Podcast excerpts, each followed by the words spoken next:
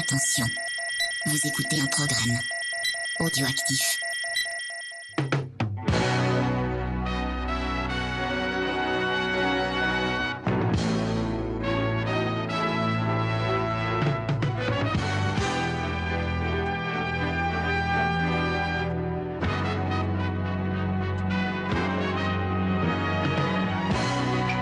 Salut à tous et bienvenue dans Ciné Blabla, un Ciné Blabla un peu spécial puisque on va parler du film événement de cette année selon selon Fake qui l'attend depuis le 1er janvier Et n'oublions 2019. pas Mathieu aussi, on t'a dit. Et Mathieu, une grosse pensée à Mathieu. On t'a dit que c'était le film de le meilleur film de l'année 2019. Ouais, il, Attention. il- le 1er janvier euh, 2019, il disait bah le film de l'année c'est Star Wars 9 bien sûr. Ah bah oui, bien sûr. Euh, ça va Faye?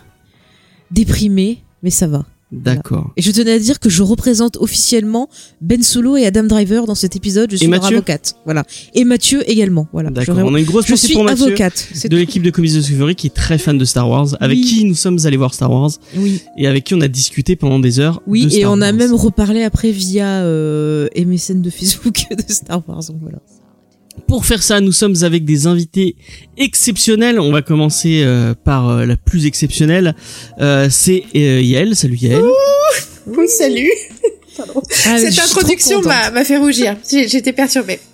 Ah mais je suis trop contente parce que quand j'ai vu le film, j'ai dit j'ai trop envie d'en parler avec elle. Ah, Yael moi qui aussi j'ai non, pensé à qui m'a pas harcelé de messages, mais, mais qui m'a, qui me, dès qu'elle a vu le film, je veux faire un podcast, je veux être dans le podcast. Donc, bienvenue dans le Avant de podcast. voir le film. des- Avant Mais de voir Il y a le film. des auditeurs qui t'ont réclamé justement, qui nous ont demandé si on allait faire un podcast Star Wars avec toi. Donc, Bah écoutez, oui. Voilà, la réponse est. La est réponse est oui, puisque nous sommes en train de le faire. Oui. Euh, pour euh, pour faire ça, on avait besoin quand même d'une d'une caution en plus de en plus de Faye, en plus de Faye, euh, qui qui fait pas euh, une caution Star Wars, puisque tu et qu'on a on a quelqu'un avec nous qui fait partie du podcast dont tu fais partie aussi Faye, puisque Oui, peu, oui. tu euh, tu l'aides sur euh, sur euh, Bah, on parle justement de, de la série The Clone Wars. ouais c'est David de Star Wars en direct salut David Oui, bonjour, c'est moi, la caution Star Wars.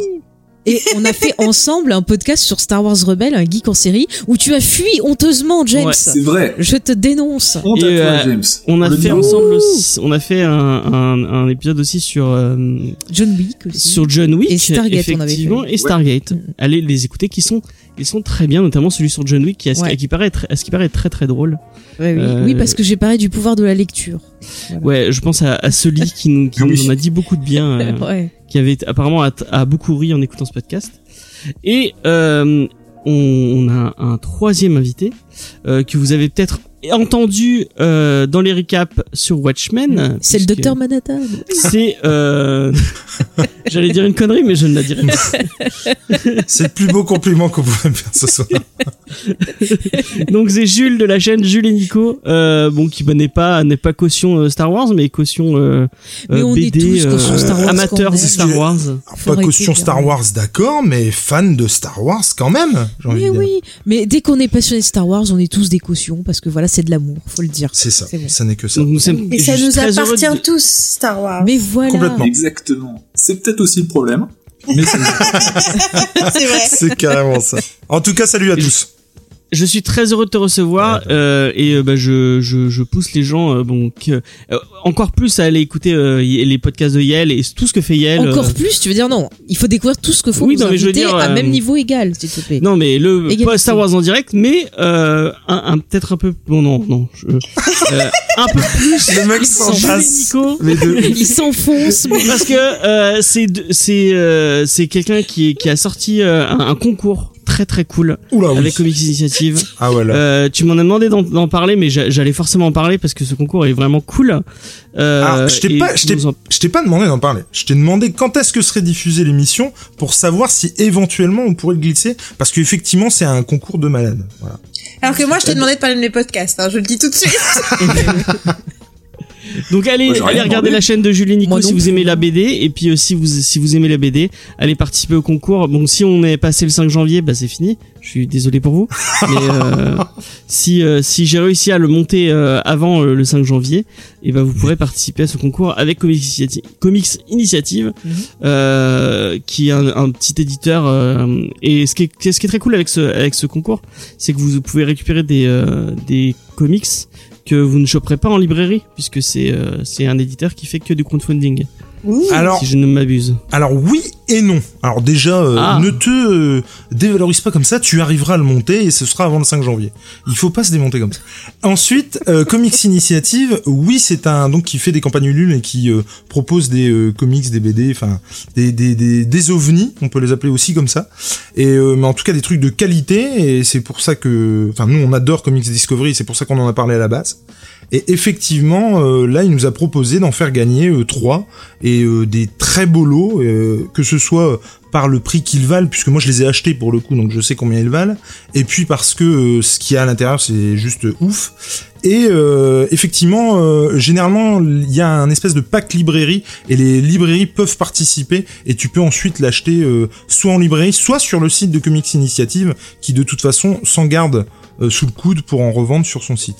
Donc tu peux quand même après, mais il y a plein de bonus pendant la campagne, c'est ça qui fait aussi le, le sel des campagnes Ulule et du coup euh, effectivement quand tu participes t'as plein plein plein de bonus. J'ai notamment moi une page euh, dédicacée par Laurent Lefebvre, enfin un crayonné en fait, une vraie un vrai, une vraie page en fait d'un- d'une de ces BD que j'ai eu avec euh, son artbook qui s'appelle Atelier Workshop et qui est à gagner sur ce concours. Et je, a un- je tiens juste à dire qu'en tant que non lectrice de beaucoup de BD, euh, par contre, qui est dans ma vie des gens qui font ce genre de choses, faut vraiment vraiment aller faire un tour sur toutes les campagnes de crowdfunding de BD Grave. parce que l'industrie est un petit peu bloquée sur certains sujets. Et il y a des milliards d'artistes qui ont des trucs super à proposer et donc je soutiens totalement ce genre d'initiative. euh, Et- voilà, je voulais juste dire ça.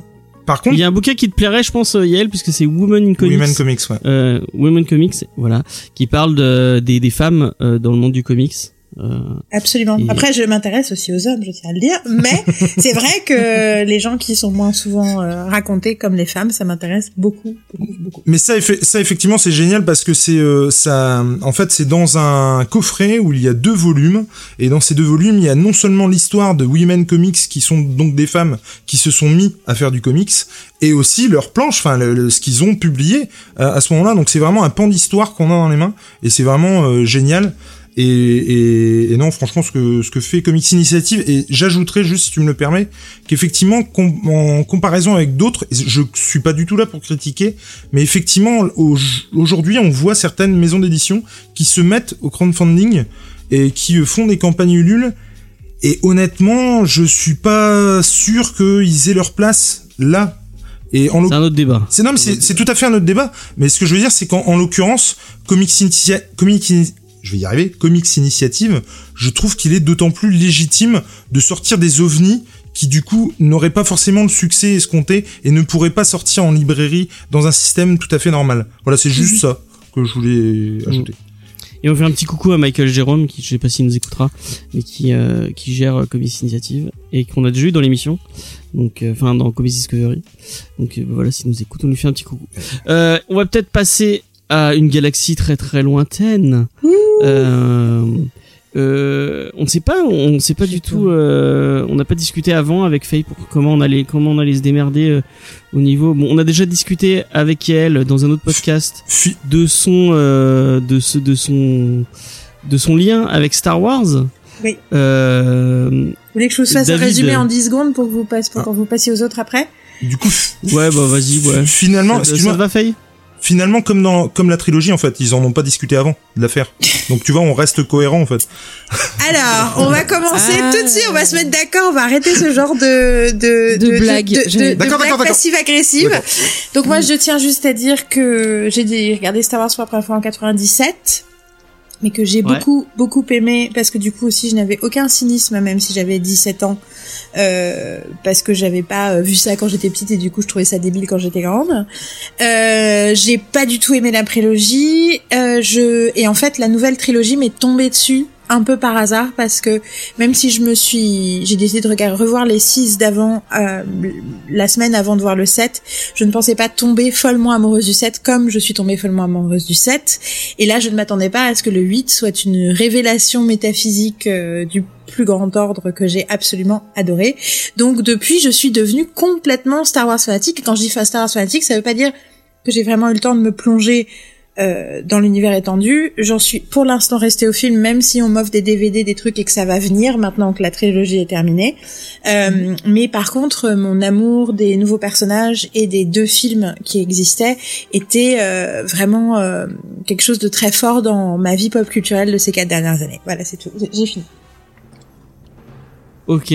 David, est-ce que tu veux faire un peu la même chose, nous expliquer ton ton histoire avec Star Wars et pourquoi tu as rejoint Star Wars en direct? Et ben comme Cassian Andor, je suis tombé de- dans la guerre depuis que j'ai 4 ans, puisque euh, moi à la maison on avait les cassettes vidéo et du coup bah, j'ai été euh, bercé euh, par ça. La nounou c'était Yoda. Et euh, voilà, moi j'ai toujours euh, vécu dans cet amour de, de- des films euh, d'action, des- et notamment donc euh, Star Wars bien évidemment. Je suis re- encore plus euh, réalisé en 95 à l'édition spéciale qu'en fait euh, des certaines personnes n'avaient pas vu Star Wars. Moi je trouvais ça inconcevable. Je pensais que tout le monde l'avait vu, c'était tout à fait na- naturel. Et puis euh, donc la nouvelle trilogie est arrivée, et voilà, la prélogie, euh, donc bah, monté encore d'un niveau, et puis du coup j'ai commencé à lire les, les BD, et puis les comics, les, les livres, et puis j'ai continué comme ça jusqu'à ce que euh, récemment avec la nouvelle trilogie, eh ben j'ai écouté des podcasts et en français il y en avait pas beaucoup. Il y avait Star Wars en direct qui était le qui est du coup le plus ancien podcast puisqu'il a commencé à l'époque de l'épisode 1. Et euh, comme ils avaient besoin d'aide technique, qu'à la base je suis passé par euh, la réalisation pour euh, le montage, et à force de discuter dans les salons de discussion, on m'a dit, bah non, mais viens aussi en onde, et donc voilà, j'en suis là, et puis du coup, c'est Faye aussi un petit peu qui m'a poussé, et puis maintenant, vous m'invitez pour être dans cet épisode, et ça me fait bien plaisir. Ouais, moi je suis très content de t'avoir sur sur cet épisode parce que j'avais adoré discuter avec toi euh, bah, de Battlestar et puis de John Wick. Et pas Battlestar, c'était Stargate. Oui, euh, Ouais, c'était Stargate. non, On peut Stargate. parler de Oui, oui, Battlestar. Oui, Star- On peut parler de Battlestar si tu veux. euh, Stargate euh, Battlestar, c'est enfin c'est c'est deux c'est C'est deux univers très différents. Oui, oui, c'est vrai. Oui. Mais il y a Star dedans. Oui, c'est Ouais, vrai. exactement. Un peu comme Star Wars ou Star Trek, c'est pareil. Ouais, c'est Hein ça. En fait, du moment qu'il y a Star, tu vois, déjà, il y a la moitié du chemin qui est fait pour moi. Mais Battlestar et Star Wars sont quand même euh, liés, il y a des liens. Ouais, le 8 a beaucoup, euh, beaucoup Oui, mais doit même beaucoup pas à que, Battlestar. pas que, pas que dans les concept art, dans plein de choses. Euh, avant Même à la base de Battlestar, je veux dire, Oui, il y a oui. eu. Bah oui, l'exi- l'existence de Battlestar, c'est grâce à Star Wars aussi. Mais si vous voulez entendre, entendre parler de Battlestar, allez écouter Galactifrac Mm. de Draven qui le, qui le fera bien mieux euh. Ouais. Euh, et je sais pas s'il nous écoutera, mais pour, Si, il nous écoutera. Peut-être. d'accord. Donc, on peut le saluer. Et on le salue, euh, on va- on le salue. Vu qu'il va être, vu que Jules va le forcer, Jules ou David, je j'ai, j'ai, j'ai pas entendu qui Du va coup, c'est dire. David. David. mais- David. Donc euh, David va, va le forcer à écouter. Oh, peut-être la curiosité, je pense, il va nous écouter. Ouais, je crois qu'il a pas du tout aimé le 9 en plus, donc Ouais, ouais. ça va être Mais euh, Justement, très il écoutera et nous dira ce qu'il Et il changera Voilà. d'avis après ça. Voilà. Euh, Jules, Oui. alors ton lien avec euh, Star Wars et euh, puis euh, après on se. Ah bah il est euh, ouais euh, un amour inconditionnel euh, pour Star Wars effectivement. Moi les, les premiers Star enfin les premiers donc le 4 5 6 déjà ça ça fout un peu euh, boxon ce- cette histoire mais le 4 5 6 je me les suis fait sur euh, une petite télé noir et blanc que j'avais sous ma couette que je sortais d'en dessous mon lit euh, quand euh, mes parents euh, dormaient donc j'ai découvert Star Wars en noir et blanc. Et oui. Et je les ai redécouverts, donc je me suis pris une claque à retardement euh, quand je les ai vus en couleur ensuite. Et, euh, moi, la prélogie, euh, je pense qu'elle est tombée euh, nickel dans l'âge où j'avais, parce que je pense que c'est aussi ça qui m'a fait à l'époque aimer euh, la politique dans tout ce qu'elle a de, de, de vicieuse. Et, et, euh, moi, j'ai, j'ai, j'ai, j'ai beaucoup aimé donc la trilogie, j'ai beaucoup aimé la prélogie, mais pour des raisons complètement différentes mais vraiment complètement différentes. Et c'est cette différence-là que j'aimais aussi. Euh, alors après au niveau de, de la réal, j'aimais beaucoup moins la, prélogie parce que pour moi George Lucas est, est pas forcément un bon réalisateur. Euh, mais pour moi un très très bon showrunner pour le coup, ce qui manque peut-être à cette nouvelle trilogie. Et c'est en ça que je disais tout à l'heure que ils en avaient pas discuté avant pour moi. Euh, parce que effectivement pour moi il manque peut-être un showrunner sur cette nouvelle trilogie. Je me suis pris une claque phénoménale, et on en a parlé euh, euh, tous les deux, James, mais avec la, la bande-annonce de, de Star Wars 7 avec le réveil de la Force, où, mais enfin, je le dis sans, sans concession, euh, euh, un mot, un écran noir et un Faucon Millennium qui arrive dans l'écran et je chiale ma mère. C'était juste terrible. Euh, et j'attendais euh, avec une euh, ferveur incroyable au vu des images qu'on me donnait à voir du 8. J'étais très très très déçu. Et euh, pour le coup, le, le, le 9, euh, bah, on va en parler. Ouais. Mais, euh, mais, mais en tout cas, non, non, vraiment un, un, un, un lien, euh, tout ce qu'il y a de plus affectueux avec euh, cette, euh, avec, euh, avec cette, Cette saga, licence. quoi. Ouais, ouais, ouais. Franchement. Et puis, bah oui, forcément, les jouets, les jeux, euh, les jeux vidéo que j'ai beaucoup aimé aussi. Enfin, je suis pas forcément allé dans, dans tout ce qui est tendu dans le comics, alors que euh, c'est c'est un peu mon credo euh, maintenant. Euh, même si euh, l'absolute euh, dont les auteurs m'échappent là, mais de Dark Vador, euh, et Faye pourra peut-être m'aider, qui, Karen. Euh, qui est sorti, Non. qui est sorti Charles à 2-3 ans. Euh, non, non, c'était c'est juste Dark Vador quoi, mais j'ai Euh, bah, c'est Il y la en a eu première plusieurs série. Vador. Ouais, là c'est la première série, je crois. C'est la première série, ouais. C'est pas euh, Karen Gillian. Oui, c'est Karen Gillan. C'est peut-être Ouais. bien, ouais. Et c'est pas Gillan la, la Roca, le dessinateur. Charles Sous, Euh, la- la Roca, c'est un Roca est dessinateur. C'est ça, ça Ouais, doit, ouais. ça doit être ça. C'est ça, c'est ça. Et j'ai, Ah, j'ai- J'étais sous alors la première série. Attendez, attendez. Non, non, non, non. Karen Gillan, Karen Gillan. Ouais, et Pour moi, la Karen Roca. Gillan, non, c'est une Kieron actrice. Gillan. Kieron Non, Ok, c'est Gillan. d'accord. Kieran, T'es c'est un- perdu. Parce que sous le, monsieur. sous la pris la suite justement. Et, euh, et pour le coup, moi j'avais pris une sacrée claque parce qu'il y avait une des rapports entre l'empereur et Dark Vador qui était juste génial ou géniaux d'ailleurs. Et enfin, en tout cas, j'avais pris mon pied euh, euh, en comics là-dessus. Et, et, et pour le coup, voilà. Mais donc un lien, euh, ouais, ouais, tout ce qui est de plus affectueux. Et je, je- bien entendu que je suis au taquet dès qu'on parle de Star Wars. Et donc voilà. Ok. Bon bah Faye, tout le monde, euh, tout le monde connaît tes, Ah bah. Ah, ton amour pour c'est la moche. C'est moche. Je pense pas que les gens sachent à quel point. Euh, Ouais. que tu Moi, ça m'intéresse, Faye. Dis-nous, dis-nous, c'est quoi ton Merci, rapport à Star gentil. Wars Ah bah, c'est, c'est, ça représente beaucoup, beaucoup de choses. C'est, euh, j'ai découvert ça enfant. C'est le premier film que j'ai vu et je m'en rappellerai toute ma vie. Et j'ai envie d'en pleurer là, vous voyez. Elle va pleurer pour de vrai. Non mais je vous écoute et il y a beaucoup d'émotions. Et euh, non mais je vous jure, c'est horrible. non mais j'ai grandi avec eux, ça a forgé mon. ne pense Mon pas à Ben, ne pense pas à Ben. Non mais vous savez pourquoi je pleure C'est Arrête de te moquer, Léa. arrête, arrête de te moquer d'elle, euh, James. Non mais je me moque pas, je... Non mais Vas-y, vas-y, Léa, parle de Léa. Non mais je suis désolée. Je sais pas pourquoi je fais ça, mais je pensais à Leia parce que c'est un personnage qui m'a marqué. C'est vraiment une figure de femme qui m'a marqué. Mhm. Et là, c'est vrai qu'on enregistre c'est les trois trois ans de la mort de Carrie Fisher. Et c'est vrai que cette année, ça se mélange avec. euh, Voilà. Excusez-moi. Je suis con, putain. Mais c'est- Excusez-moi. Mais c'est pour ça que c'est génial Star Wars, c'est parce que ça Bah nous oui, parle de la vie, ça nous parle de nos vies, ça. nous parle de nous, et c'est pour ça que tu pleures, parce que c'est vrai, quoi. C'est pas juste Mais des c'est films, en c'est ça, c'est tous ces personnages, ils ont- ils m'ont touché. J'ai grandi avec eux, ils m'ont énormément apporté. Et c'est vrai que cette nouvelle trilogie, je me suis énormément attachée aux personnages de de Rey et de Ben Solo.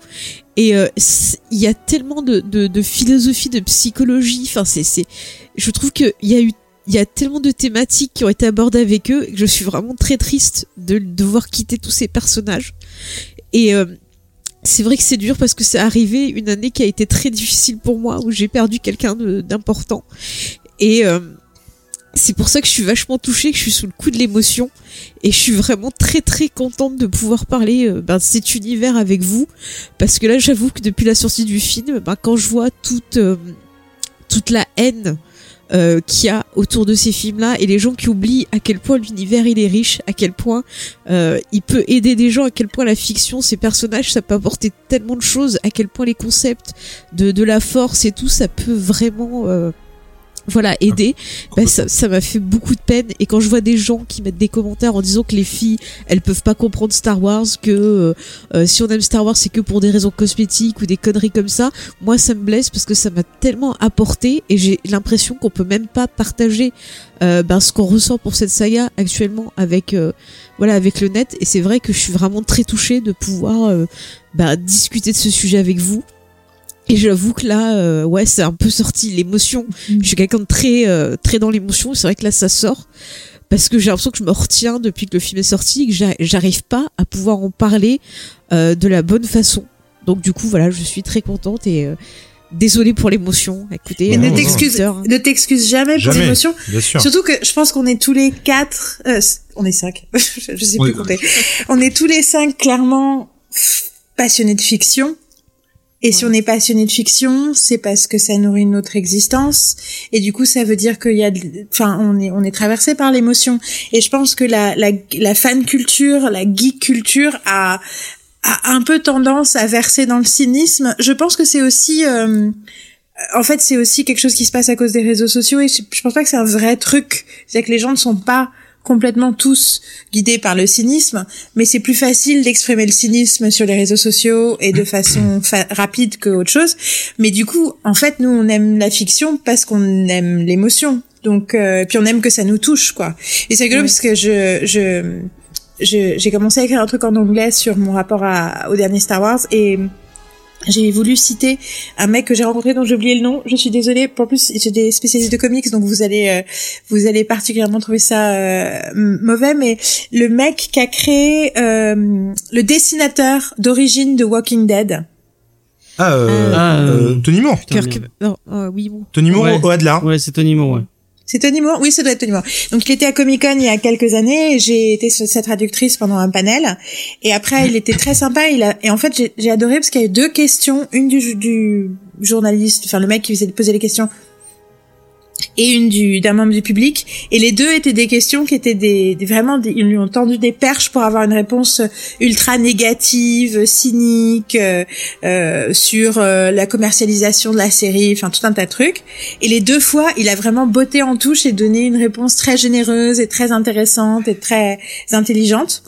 Et du coup, je suis allée le voir à la fin du, du, du week-end pour lui dire que euh, j'avais apprécié le rencontrer et j'avais surtout apprécié comment il avait rebondi avec intelligence sur ces deux opportunités, sur ces deux questions-là.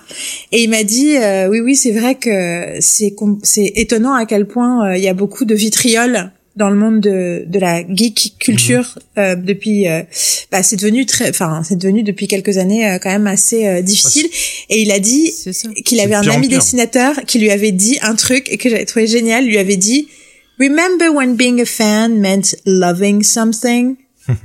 donc, est-ce que tu te souviens quand être fan, ça voulait dire aimer quelque chose? Il est possible que j'ai déjà cité ce truc-là dans un des podcasts avec J'aime c'est fait, parce que c'est une phrase qui m'a beaucoup marqué. Et, euh, et du coup, euh, après, Faye, j'ai juste envie de te dire, tout ce que tu viens de dire, je le ressens aussi. Je me suis beaucoup protégée euh, des opinions des autres, même les, les, enfin, la- les deux premiers jours où j'ai vu le film. Mais c'est vrai que il faut, y a un des, je pense que c'est important et c'est important en, tout- en réalité dans toutes les conversations difficiles qui se passent dans notre époque, aussi sur des conversations politiques euh, et tout ce qui existe, notamment dans notre pays. Euh, c'est important de ne pas se laisser phagocyter par le discours négatif et de ne pas passer notre temps à nous défendre de ce qu'on aime contre des gens, contre des détracteurs, mais plus essayer entre nous de parler de ce- pourquoi on aime les choses sans essayer de répondre à chacun des critères parce qu'en réalité beaucoup de ces conversations sont un peu euh, mal intentionnées de toute façon. C'est-à-dire qu'il y a beaucoup de gens qui ont envie d'avoir une opinion rapide et qui ont envie de, de que ce soit positive ou négative d'ailleurs mais qui ont envie un peu de dire quelque chose de définitif parce qu'ils ont l'impression parce qu'en fait c'est une forme de de, de c'est c'est une impression d'avoir du contrôle d'avoir de la certitude d'avoir de la maîtrise. Et donc euh, Faye euh, essayons de faire de ce- cette conversation une bulle euh, une bulle où nous où nous pouvons être dans la discussion et dans le désaccord sans euh, justement avoir besoin de de, de de se sentir obligé de se justifier de pourquoi on aime, pourquoi on est fan, pourquoi on n'aime pas, pourquoi on voilà. C'est ça. Et Voilà, c'était mon enfin, non mais je suis tout à fait d'accord avec toi, c'est ce que j'ai envie de faire. Je pensais pas que l'émotion, tu vois, allait me, me rattraper, mais c'est vrai que j'ai envie de, de, de partager avec les gens, ben voilà ce que j'ai ressenti, pourquoi j'aime Star, Star Wars, pourquoi aussi je, je fais le deuil de ces personnages et ça me fait ça m'a fait exactement la même chose que bah quand euh, j'ai lu pour la première fois le Seigneur des quand j'ai vu les films au cinéma je j'ai je suis ressortie bah voilà avec cette tristesse avec ce besoin de faire un deuil. Quand tu t'attaches à des personnages et que tu dois les quitter c'est comme quand tu quittes des amis. Enfin voilà moi je sais que, que je me plonge dans des univers comme ça ça me touche. Et je sais que bah pour certains ça peut paraître débile mais pour moi bah c'est comme ça. J'aime ces personnages et euh, ça me fait de la peine de, de, de devoir les, les quitter et euh, j'ai ressenti beaucoup de choses fortes et, et ça m'a fait beaucoup de bien aussi euh, ce qui a été développé dans, dans Star Wars et euh, j'avais besoin de le sortir mais je pensais pas que l'émotion allait me rattraper en fait si tôt dans la conversation. Tu pensais que ça allait arriver plus tard. Mais je veux juste dire, euh, il y a des gens qui peuvent trouver ça débile. Oui, mais il y a des gens qui trouvent n'importe quoi débile. Et puis Ouais. c'est une, c'est une, c'est quand même une, une pensée très primaire. Ouais. Euh, de penser que la, ah, c'est prendre, prendre la fiction au sérieux, c'est débile. Bah, excusez-moi. Enfin, ça fait des millénaires que les humains euh, créent de la fiction pour euh, réfléchir sur le monde. À un moment, euh, si on n'est pas capable de comprendre que la fiction et la réalité elles sont liées, ben, enfin voilà, c'est c'est facile. On va dire que c'est facile de dire que la fiction ça compte pas quoi. Bon. Ouais. Anyway. Voilà. Et, Si sinon, peux- c'est quoi la suite du podcast? Parce que là, j'ai. Moi j'ai pas, moi j'ai pas le droit de donner mon avis. euh, Ah bah oui. James, dis-nous, ta relation. À, c'est quoi ta relation à toi à- Encore une fois, Yael hijack complètement le, la présentation. La présentation du podcast. I'm sorry. Mais c'est pas grave, c'est une discussion. On est Ouais, pas ouais, non plus voilà. à faire des. Euh, du coup, euh, avant que, que Jules euh, veuille reprendre la... Parce que j'ai cru, comprendre qu'il voulait Ouais, parler. mais c'est juste un. Vas-y, vas-y, vas-y. Vas-y, vas-y. Non, mais c'était juste pour euh, ajouter que notre rapport à Star Wars est ce que je trouve vraiment euh, typique finalement de toute la saga Star Wars et j'ai pas d'équivalent en fait dans dans le reste euh, cinématographique. euh, pas pas autant en fait, mais euh, c'est euh, et t'en parles très bien fait et il y a elle aussi. Mais au niveau du partage, je pense qu'il y a rien d'autre qui équivaut en fait. C'est-à-dire que moi, euh, donc là, pour rien vous cacher, cet après-midi, j'ai regardé le Star Wars 7, euh, donc euh, le réveil de la Force, avec ma fille qui a 7 ans. Et elle a juste kiffé, mais un truc de malade. Et cette passation, ce, cette envie de partager, mais plus que de partager, c'est-à-dire de presque léguer, en fait, de donner un héritage cinématographique à, à, à sa descendance, j'ai envie de dire, hein, mais de perpétuer cet amour de Star Wars là, il y a quelque chose de vraiment euh, euh, hallucinant, mais en- ouais mystique. Il y a vraiment quelque chose de de, de pas palpable pour le coup, euh, et euh, et tu- Enfin, il y a plein d'autres un trucs que j'ai que j'aimerais que ma fille voie. Le Batman de 92, Shining de Kubrick, Alien de Ridley Scott. Il y a, il y a plein de trucs, tu vois, comme ça. De quoi? Non mais. À 7 non, ans, c'est plus compliqué. Oui, mais plus tard, plus tard. Mais bien sûr, tu mais, mais, regarde. mais Star Wars, effectivement, il y a ce côté, euh, euh, c'est, t'es ma fille, c'est pas possible que t'aimes pas, tu vois. Et, il y a- et- alors que c'est nul, c'est un, c'est un truc nul, et c'est un bonheur. Alors bien entendu qu'elle, qu'elle peut ne pas aimer, c'est logique. Mais euh, je suis bien marié avec quelqu'un qui n'aime pas. Mais euh, je veux dire, il y a pas, j'ai pas de quelle horreur. souci. J'ai pas de souci. Je m'en- Alors autant te dire que je m'en suis aperçu après. Mais, mais, mais ce que, ce que, ce que, Tu l'aurais pas épousé, non, non, non, non, bien sûr que non. Mais ce que je veux dire, c'est qu'effectivement, quel bonheur c'est de voir euh, le bonheur dans les yeux de sa fille et, et- et- ou de son enfant en général, et de se dire. Ah cool parce qu'il y a quand même un côté euh, rassuré tu vois. Cool elle aime Star Wars et on va pouvoir en parler et on va pouvoir s'ils en font d'autres parce que moi ceux qui disent euh, non il faut s'arrêter machin c'est nul machin euh, alors je serais tenté de dire peut-être que là fallait s'arrêter là pour un temps peut-être que fallait le faire différemment. Ça je veux bien en discuter je suis d'accord pour le dire. Mais mon dieu que non je veux pas que ça s'arrête. Je veux qu'il y Mais en ait encore et encore vaste, hein. mais bien sûr. Et d'aller voir et peut-être voir Mandalorian que j'ai pas encore vu tu vois avec mes enfants avec ma fille et, et vraiment bah, partager tu ça peux tu vois. mater avec ta fille, je pense. euh, C'est vraiment une série euh, familiale, ça va lui plaire, je pense. Mais c'est- et- et tout ça pour dire que c'est plus que simplement aimer Star Wars, c'est vivre avec. Putain, Ouais, ce que je viens, de- ce que je viens de dire est Ouais, est beau. Mais Mais c'est complètement ça, quoi. Ouais, Et je vais rebondir sur le fait que tu le regardes avec tes filles parce que moi je l'ai regardé avec mes parents aussi.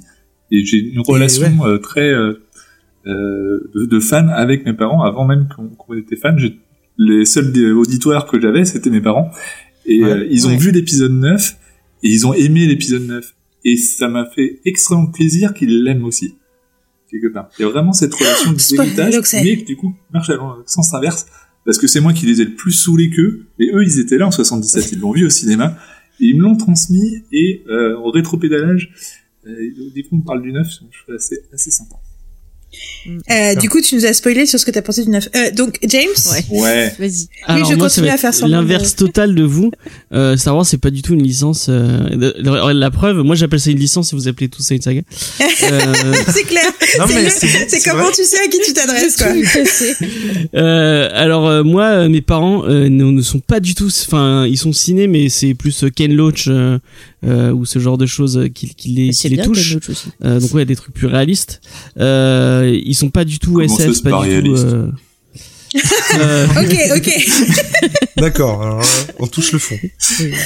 Moi, j'ai vu donc, Yoda dans le euh, train, donc moi, je l'ai pas vu. Je l'ai pas vu quand j'étais jeune. euh, Enfin, quand j'étais gamin. Star Wars. Euh, je les ai vus adolescents. euh, donc j'ai pas, j'en ai pas le, ce lien si euh, si si fort que vous que vous que vous que vous avez avec. Euh, c'est des films que j'aime bien. Mais euh, par exemple, je sais que Faye les regarde au moins une fois par an. Quand Une elle fois, va, gentil. quand elle le regarde, moi je vais faire un truc ailleurs parce que j'ai pas envie de. Enfin, c'est pas des films que j'ai que que que. Enfin, pas que j'apprécie, mais que. Moi, j'aime pas bon, regarder 40 000 fois les mêmes films, donc euh, je vais je, je vais euh, je vais voir ailleurs. Euh, j'ai pas du tout aimé la prélogie. Euh, j'ai trouvé ça euh, moche et euh, et et, enfin et bon, après c'est c'est mon avis hein, mais euh, pas bien réalisé et puis je trouve que le casting est pas fou. euh. Enfin, j'aime pas du tout Hayden Christensen, euh, même si euh, Erwan McGregor et euh, Ewan. Ewan McGregor. quoi. À chaque- fois, Erwan. Erwan. Il en fait un breton. Oh là là, c'est la fin du Enrico James. Erwan McGregor, c'est bon, quoi, c'est fini. En fait, vous savez que la série Obi-Wan Kenobi, c'est Obi-Wan qui ouvre une crêperie Oui, en. Bretagne. En fait. Oui, non, c'est ça, c'est ça. Enfin bref. Euh, donc j'aime pas la prélogie. Euh, le 7, j'y suis allé plus parce que c'était un film de Gigi Abrams et que j'aime Ah. Gigi Abrams de tout mon cœur. Euh, et j'ai adoré le 7. Euh, la- souffert avec Mathieu et moi. Et oui, j'ai souffert. Bon, euh, les, les gens qui pleurent au, quand ils voient Lucasfilm, alors qu'ils sont Et là en train de dire oh, c'est le meilleur film de la terre, alors qu'ils ils ont vu juste le logo Lucasfilm. D'ac- D'accord.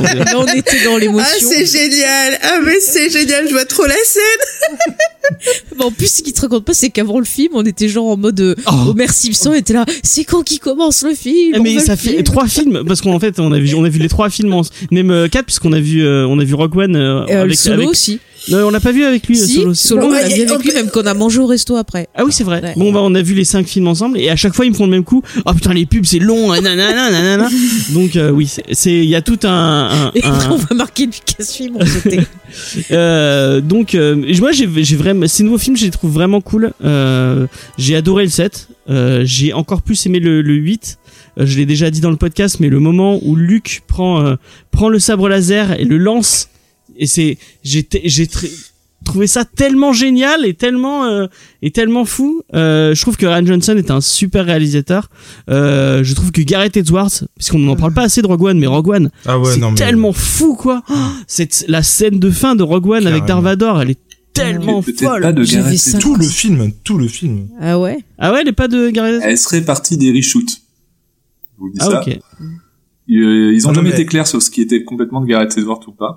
Bah, ils ont raison, Même le reste, quoi. Enfin, c'est juste dingue. Mais oui, hein. Ouais, mais le film, le film est génial. Euh, C'est ce film. il est- Moi, j'avais très- 5 ans à la fin. J'ai un peu moins aimé Solo, mais euh, j'ai j'ai quand même passé un bon moment. Je trouve Alors- que le, le, le petit qui, qui, qui fait qui remplace Harrison Ford est assez bon, Je... malgré tout ce qu'on a pu dire sur lui. Ouais, bah ça, c'est encore léger. Euh. Mais ça, c'est un bon Non, non, exemple, non, tu vois, de, moi, je de trouve- bashing.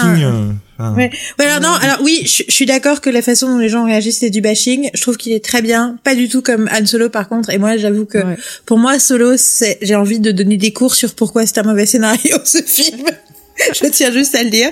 Je je vais pas plus m'étendre que ça. Je comprends qu'on aime le film, mais je considère qu'au point de vue purement scénaristique, il est pas très bien écrit et il est pas très bien pensé et que du coup, euh, je, je je regrette que les gens aient dit ah mais c'est normal que les gens aient pas aimé parce que en fait c'était parce que euh, euh, Père Toulmerson s'intéressait à la- on n'a pas envie de voir la jeunesse de Solo. Enfin tout un tas de raisons à la con.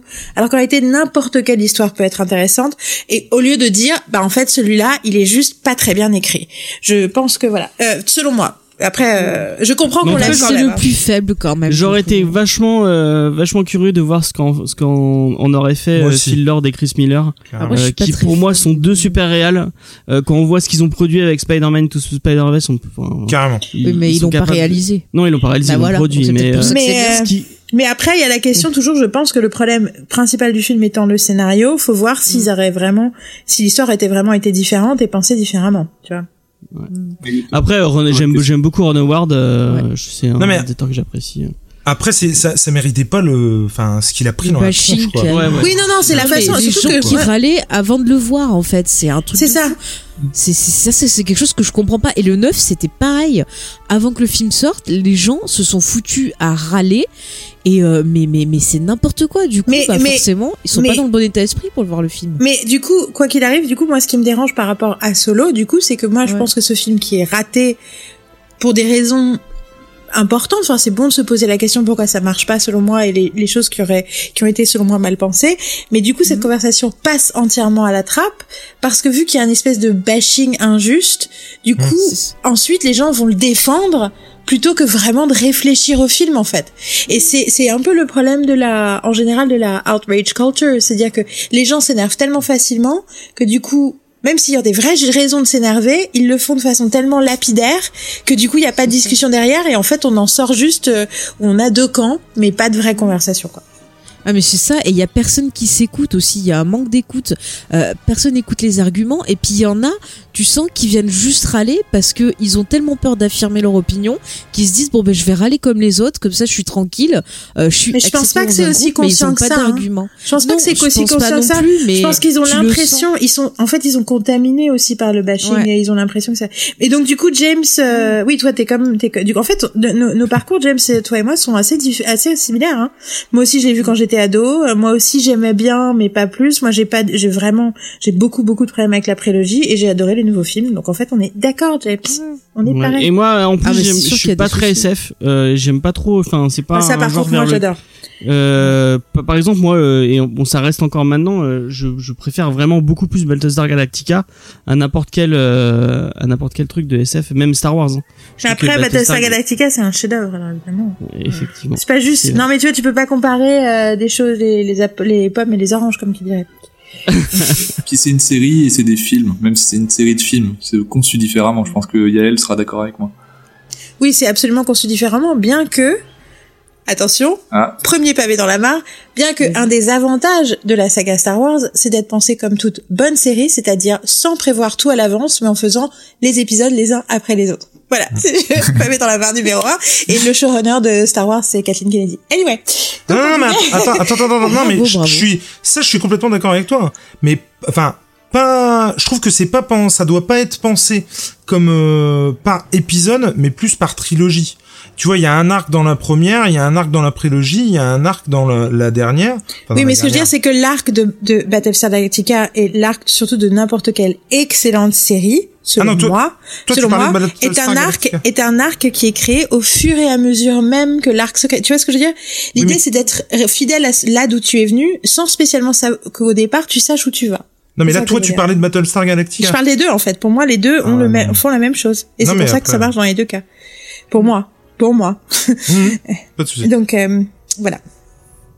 Ouais, ouais, non. Oui, parce que je pense pas que la, la fin de la fin de Battlestar était ce qui ce qu'il pensait au début. euh.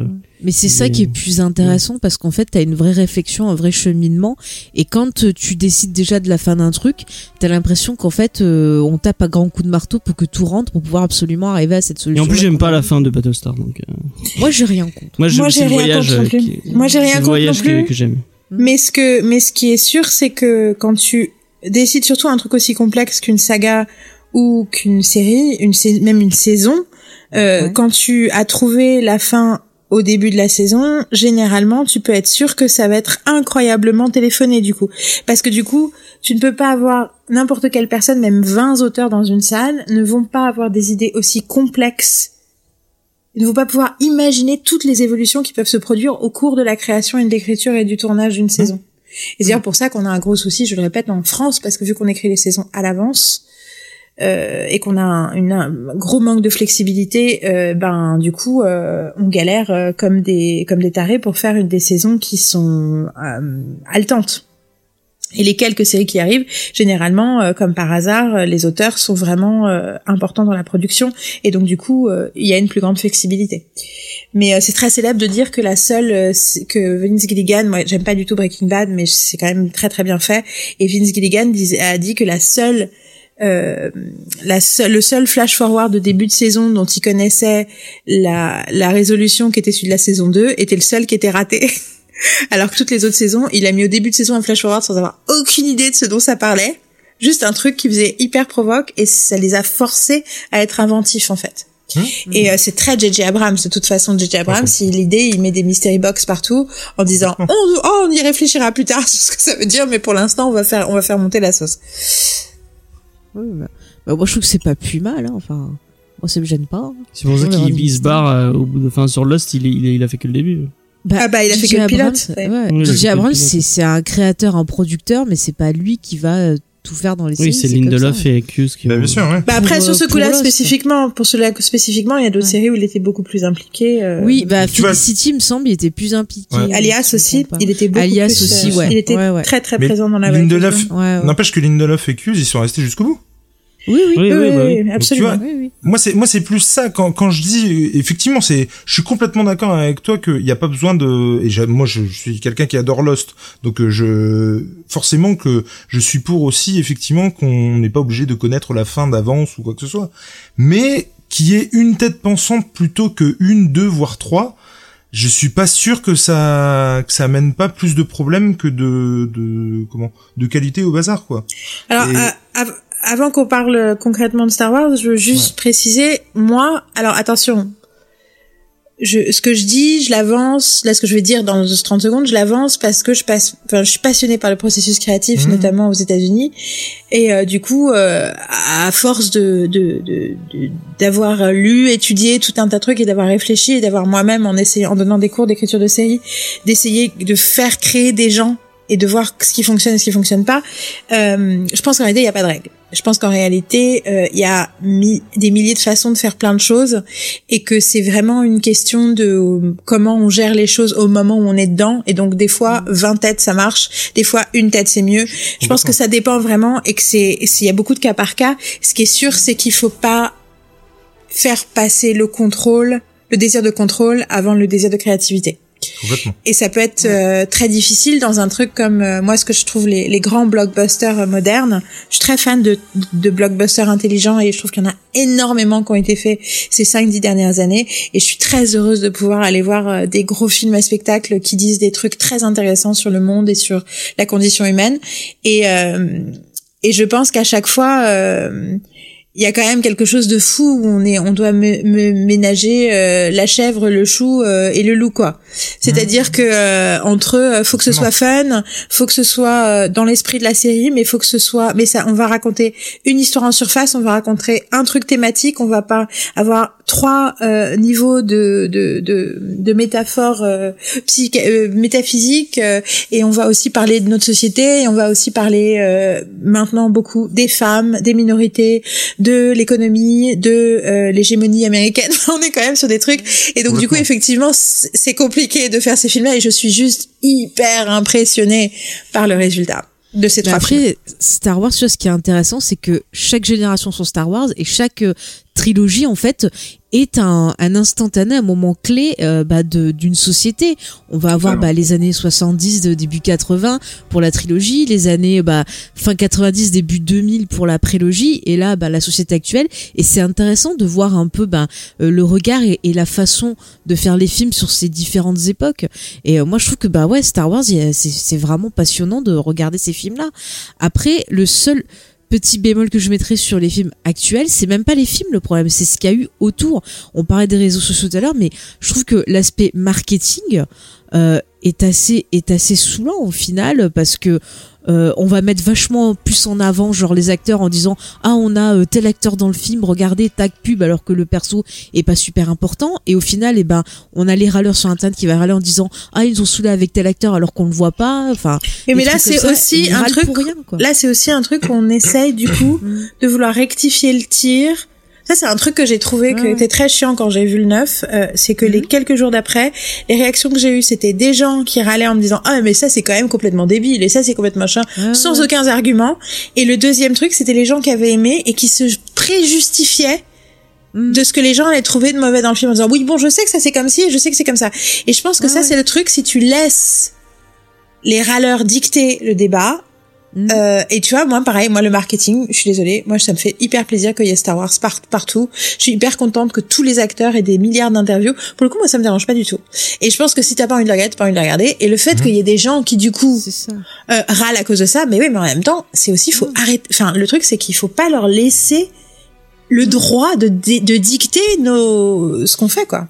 Mais c'est ça, et c'est exactement aussi un des problèmes, c'est que j'ai l'impression que la production, ils ont écouté ceux qui ont râlé sur le 8, et euh, tu vois les. Non, moi, je suis pas d'accord. Là-dessus, je suis pas du tout d'accord. Moi, je suis pas du tout d'accord là-dessus. Enfin, Et là, faut qu'on rentre dans le dans le Ouais, dans le, ouais. dans le vif Ouais, du ouais. sujet parce que On en, on en reparlera. Moi, je suis de- pas d'accord avec ça. de savoir euh, notre réaction par rapport au 9 Oui, oui, non, parce que je- j'en reparlerai après de. Il y avait un petit débat par rapport au des 8. gens. Est-ce qu'on fait un- est-ce qu'on on, on donne la parole à Jules parce qu'on en a, je pense qu'on est on Oui. est on est quatre oui, à parce qu'on n'est pas du tout d'accord avec le 8 avec Jules. Donc Ouais, oui. ouais. Jules, vas-y, explique-nous Oui, pourquoi tu as tort. Alors, euh... Alors, non, non, non, non, non, non, mais c'est, fun. c'est, La pression qu'il a le pauvre. pas du tout, mais c'est, c'est, c'est hyper compliqué parce que quand on parle de showrunner, on n'est pas d'accord par rapport à ça, et en fait, je pense qu'on n'est pas d'accord parce qu'on n'est pas d'accord sur le 8. Euh, en fait, et en fait, Mais je pense que je vois d'ailleurs exactement ce que tu veux dire. Donc, En fait, n'aie en- pas peur. Oh, non, non, non, non, je, non, non, il y a pas de souci. Mais euh, si tu veux, enfin si je voulais, le le le set, euh, pour moi, il a parce que je suis obligé de parler du set, je peux pas Bien direct sûr. embrayer sur le Mais 8. vas-y, vas-y, de toute façon, quitte à y être. Pour moi, le je 7, pense il- que. Je, voulais juste dire, je pense que pour parler du 9, c'est bien qu'on parle aussi de la trilogie entière, parce qu'au final, euh, c'est ça, quoi. Donc vas-y, parle du 7. Et euh, pour le coup, moi le 7, on- il a été par exemple bâché parce que c'était une copie du 4. Je suis pas Quand d'accord. on quand on re- pardon? Non, mais oui, je- j'entends. Mais moi, par exemple, ça, j'étais pas d'accord avec ça d'ailleurs. Pareil, pareil. Alors effectivement, moi je trouve qu'il y a des réminiscences tout ça, mais on n'a pas reproché à George Lucas par exemple d'avoir mis une deuxième étoile de, de la mort dans le dans le 6, tu vois. Donc je je vois pas où est le problème. Moi la, la redite me dérange pas du tout à partir du moment où elle est bien faite et en l'occurrence, elle est bien faite. Pour moi le 7 c'était exactement l'épisode l'épisode pardon qu'il fallait faire à ce moment-là précis parce qu'il fallait rassembler les gens d'une nouvelle génération et faire plaisir aux anciens fans. Entièrement d'accord. Donc, Ouais, ouais. alors, par contre, j'aurais été, euh, et euh, il faut juste me laisser finir parce que du coup, vous allez dire, bah attends, mais pourquoi? On te laisse. euh, Non, non, mais le, le, ça m'aurait vraiment embêté. Par contre, qu'il y ait une redite, comme il y a eu une redite euh, dans le dans dans le 7, ça m'aurait embêté qu'il y ait cette redite là et qu'il n'y ait pas de prise de risque dans le 8 Ok. clairement. Euh, le sept- Cependant, ce- non mais c'est ça. Le 7, j'ai donc pris un, un- un pied euh, phénoménal. Comme on a l'habitude avec JJ, moi j'adore ce réalisateur et je trouve d'ailleurs qu'il est moins euh, complexé au niveau de la caméra et des plans qu'il fait dans le 7 que dans le 9 parce que je trouve je trouve qu'il est vraiment beaucoup plus à l'aise dans le 7 que dans le 9. Je trouve que ça se sent à l'image. Euh, Ouais. pour et encore pour l'avoir revu là cet après-midi, euh, les batailles et le vol du faucon, juste ça, ça n'a strictement rien à voir avec le 9. hein. C'est juste un truc de malade. Et je trouve que vraiment, euh, le mec est à l'aise, il est content, on lui donne un jouet, mais alors il s'éclate, c'est génial, c'est c'est génial pour les fans, pour tout le monde, c'est super pour les gens d'une nouvelle génération, comme j'ai pu le voir pas plus tard que cet après-midi. Et, et, et donc voilà, topissime machin. Il- comme on a l'habitude avec JJ, euh, comme dans Lost, comme dans Alias, il met des trucs sans savoir où ça va. Moi, ça me gêne absolument pas. Mais ben on sent quand même les pistes. Il, nous met quand même l'eau à la bouche. Il nous, il nous avance des petits trucs. Il parle de certaines choses. Et puis voilà. Le 8, euh, moi j'ai eu l'impression qu'on a encore une fois donné un jouet à un autre réalisateur.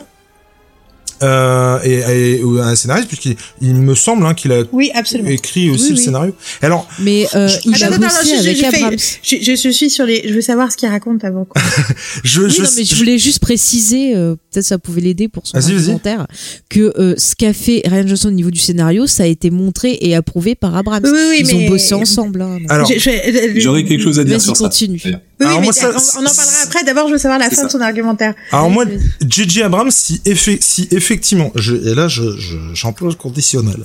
Mais si il a validé ce truc-là, alors là, moi, je, mais, je, je, je- là, je comprends pas du tout. Il Faut que t'écoutes notre podcast. Mais vas-y, continue. Et donc.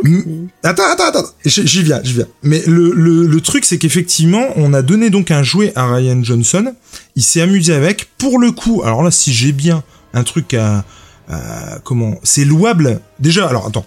Au niveau de la réalisation, le mec pour un truc quand même au cordeau, l'image elle est sublime. Euh, là, franchement, il y a des plans magnifiques. Tout n'est pas acheté dans le 8. Hein. La relation avec Kylo et, euh, et Rey génial. La- le, le fait que tout se joue sur un quiproquo de Luc et de de comment de Ben. Ben De merci. Ben. Euh, aucun pro... j'ai trouvé ça génial. Il y a vraiment plein de trucs que j'ai aimé. Je trouve par exemple qu'il a aussi donné de l'épaisseur à Adam Driver qu'il a qu'il avait pas forcément dans le set. Et, et vraiment, j'ai- il y a plein de choses que j'ai beaucoup aimé. Mais pour le coup, euh, effectivement, le dans, il m'a pas, il a pris à, en fait, il a pris à contre-pied tout le monde et sur systématiquement tout ce qu'avait pu amorcer euh, J.J. Abrams. Et moi, ça, ça, ça, ça m'a, ça m'a vraiment gêné. de quoi tu veux parler spécifiququement Ouais. Parce que du coup, je Non, ne mais- sais pas ce que tu... Alors, à- à- juste, Juste au moins donne un exemple, quoi. Juste qu'on comprenne. Bien sûr, bien sûr, bien sûr. Et le, le, mais effectivement, bref, tout ça pour dire qu'il y a, il y a plein de choses qui sont bien et d'autres beaucoup moins bien. Et qu'est-ce Par que t'as pas exemple- aimé, justement Mais comme quoi, ouais, moi, Attends. Euh, bah, le, le sabre, euh, j'avoue que j'ai, j'ai, j'ai pas compris. L'humour euh, avec Hux au début du 8, au début du 8, pardon, j'ai pas compris. Alors que par exemple, l'humour avec Poe euh, sur euh, dans celui de JJ le septième, où je sais pas si vous vous souvenez au début, je me souvenais plus de cette vanne et ça m'a fait beaucoup You rire. talking? Are we talking? Ouais, Am I talking? Je- parlais, euh, euh, J'ai adoré et je trouve que c'était. J'ai l'impression que tout que tout est poussif, que les les trucs sont. Alors que tu vois par exemple le le tu sais le coup du fer à repasser? Oui. Ouais. Tout le monde a crié là-dessus. Moi j'ai adoré. Ah, moi, j'ai- Tout le monde n'a pas crié là-dessus. hein. Il y a des gens, il y a plein de fans qui Non ont mais adoré. en, en Moi, j'ai adoré. hein. Ah, moi j'ai entendu que du négatif là-dessus et pourtant moi j'ai adoré. Et euh, c'est une référence. Alors du coup, j'ai toujours pas compris ce que t'as pas aimé. Ouais. Oui, je, te- te- juste ce que t'as pas aimé, c'est Ah, alors, parce que non, là t'as dit le, f- le, le fait que Luke jette le sabre laser dans la Attends, première image. Alors le le ce que j'ai pas aimé et qui n'a rien à voir pour le coup avec euh, le reste de la saga, mais tout le pan de Finn.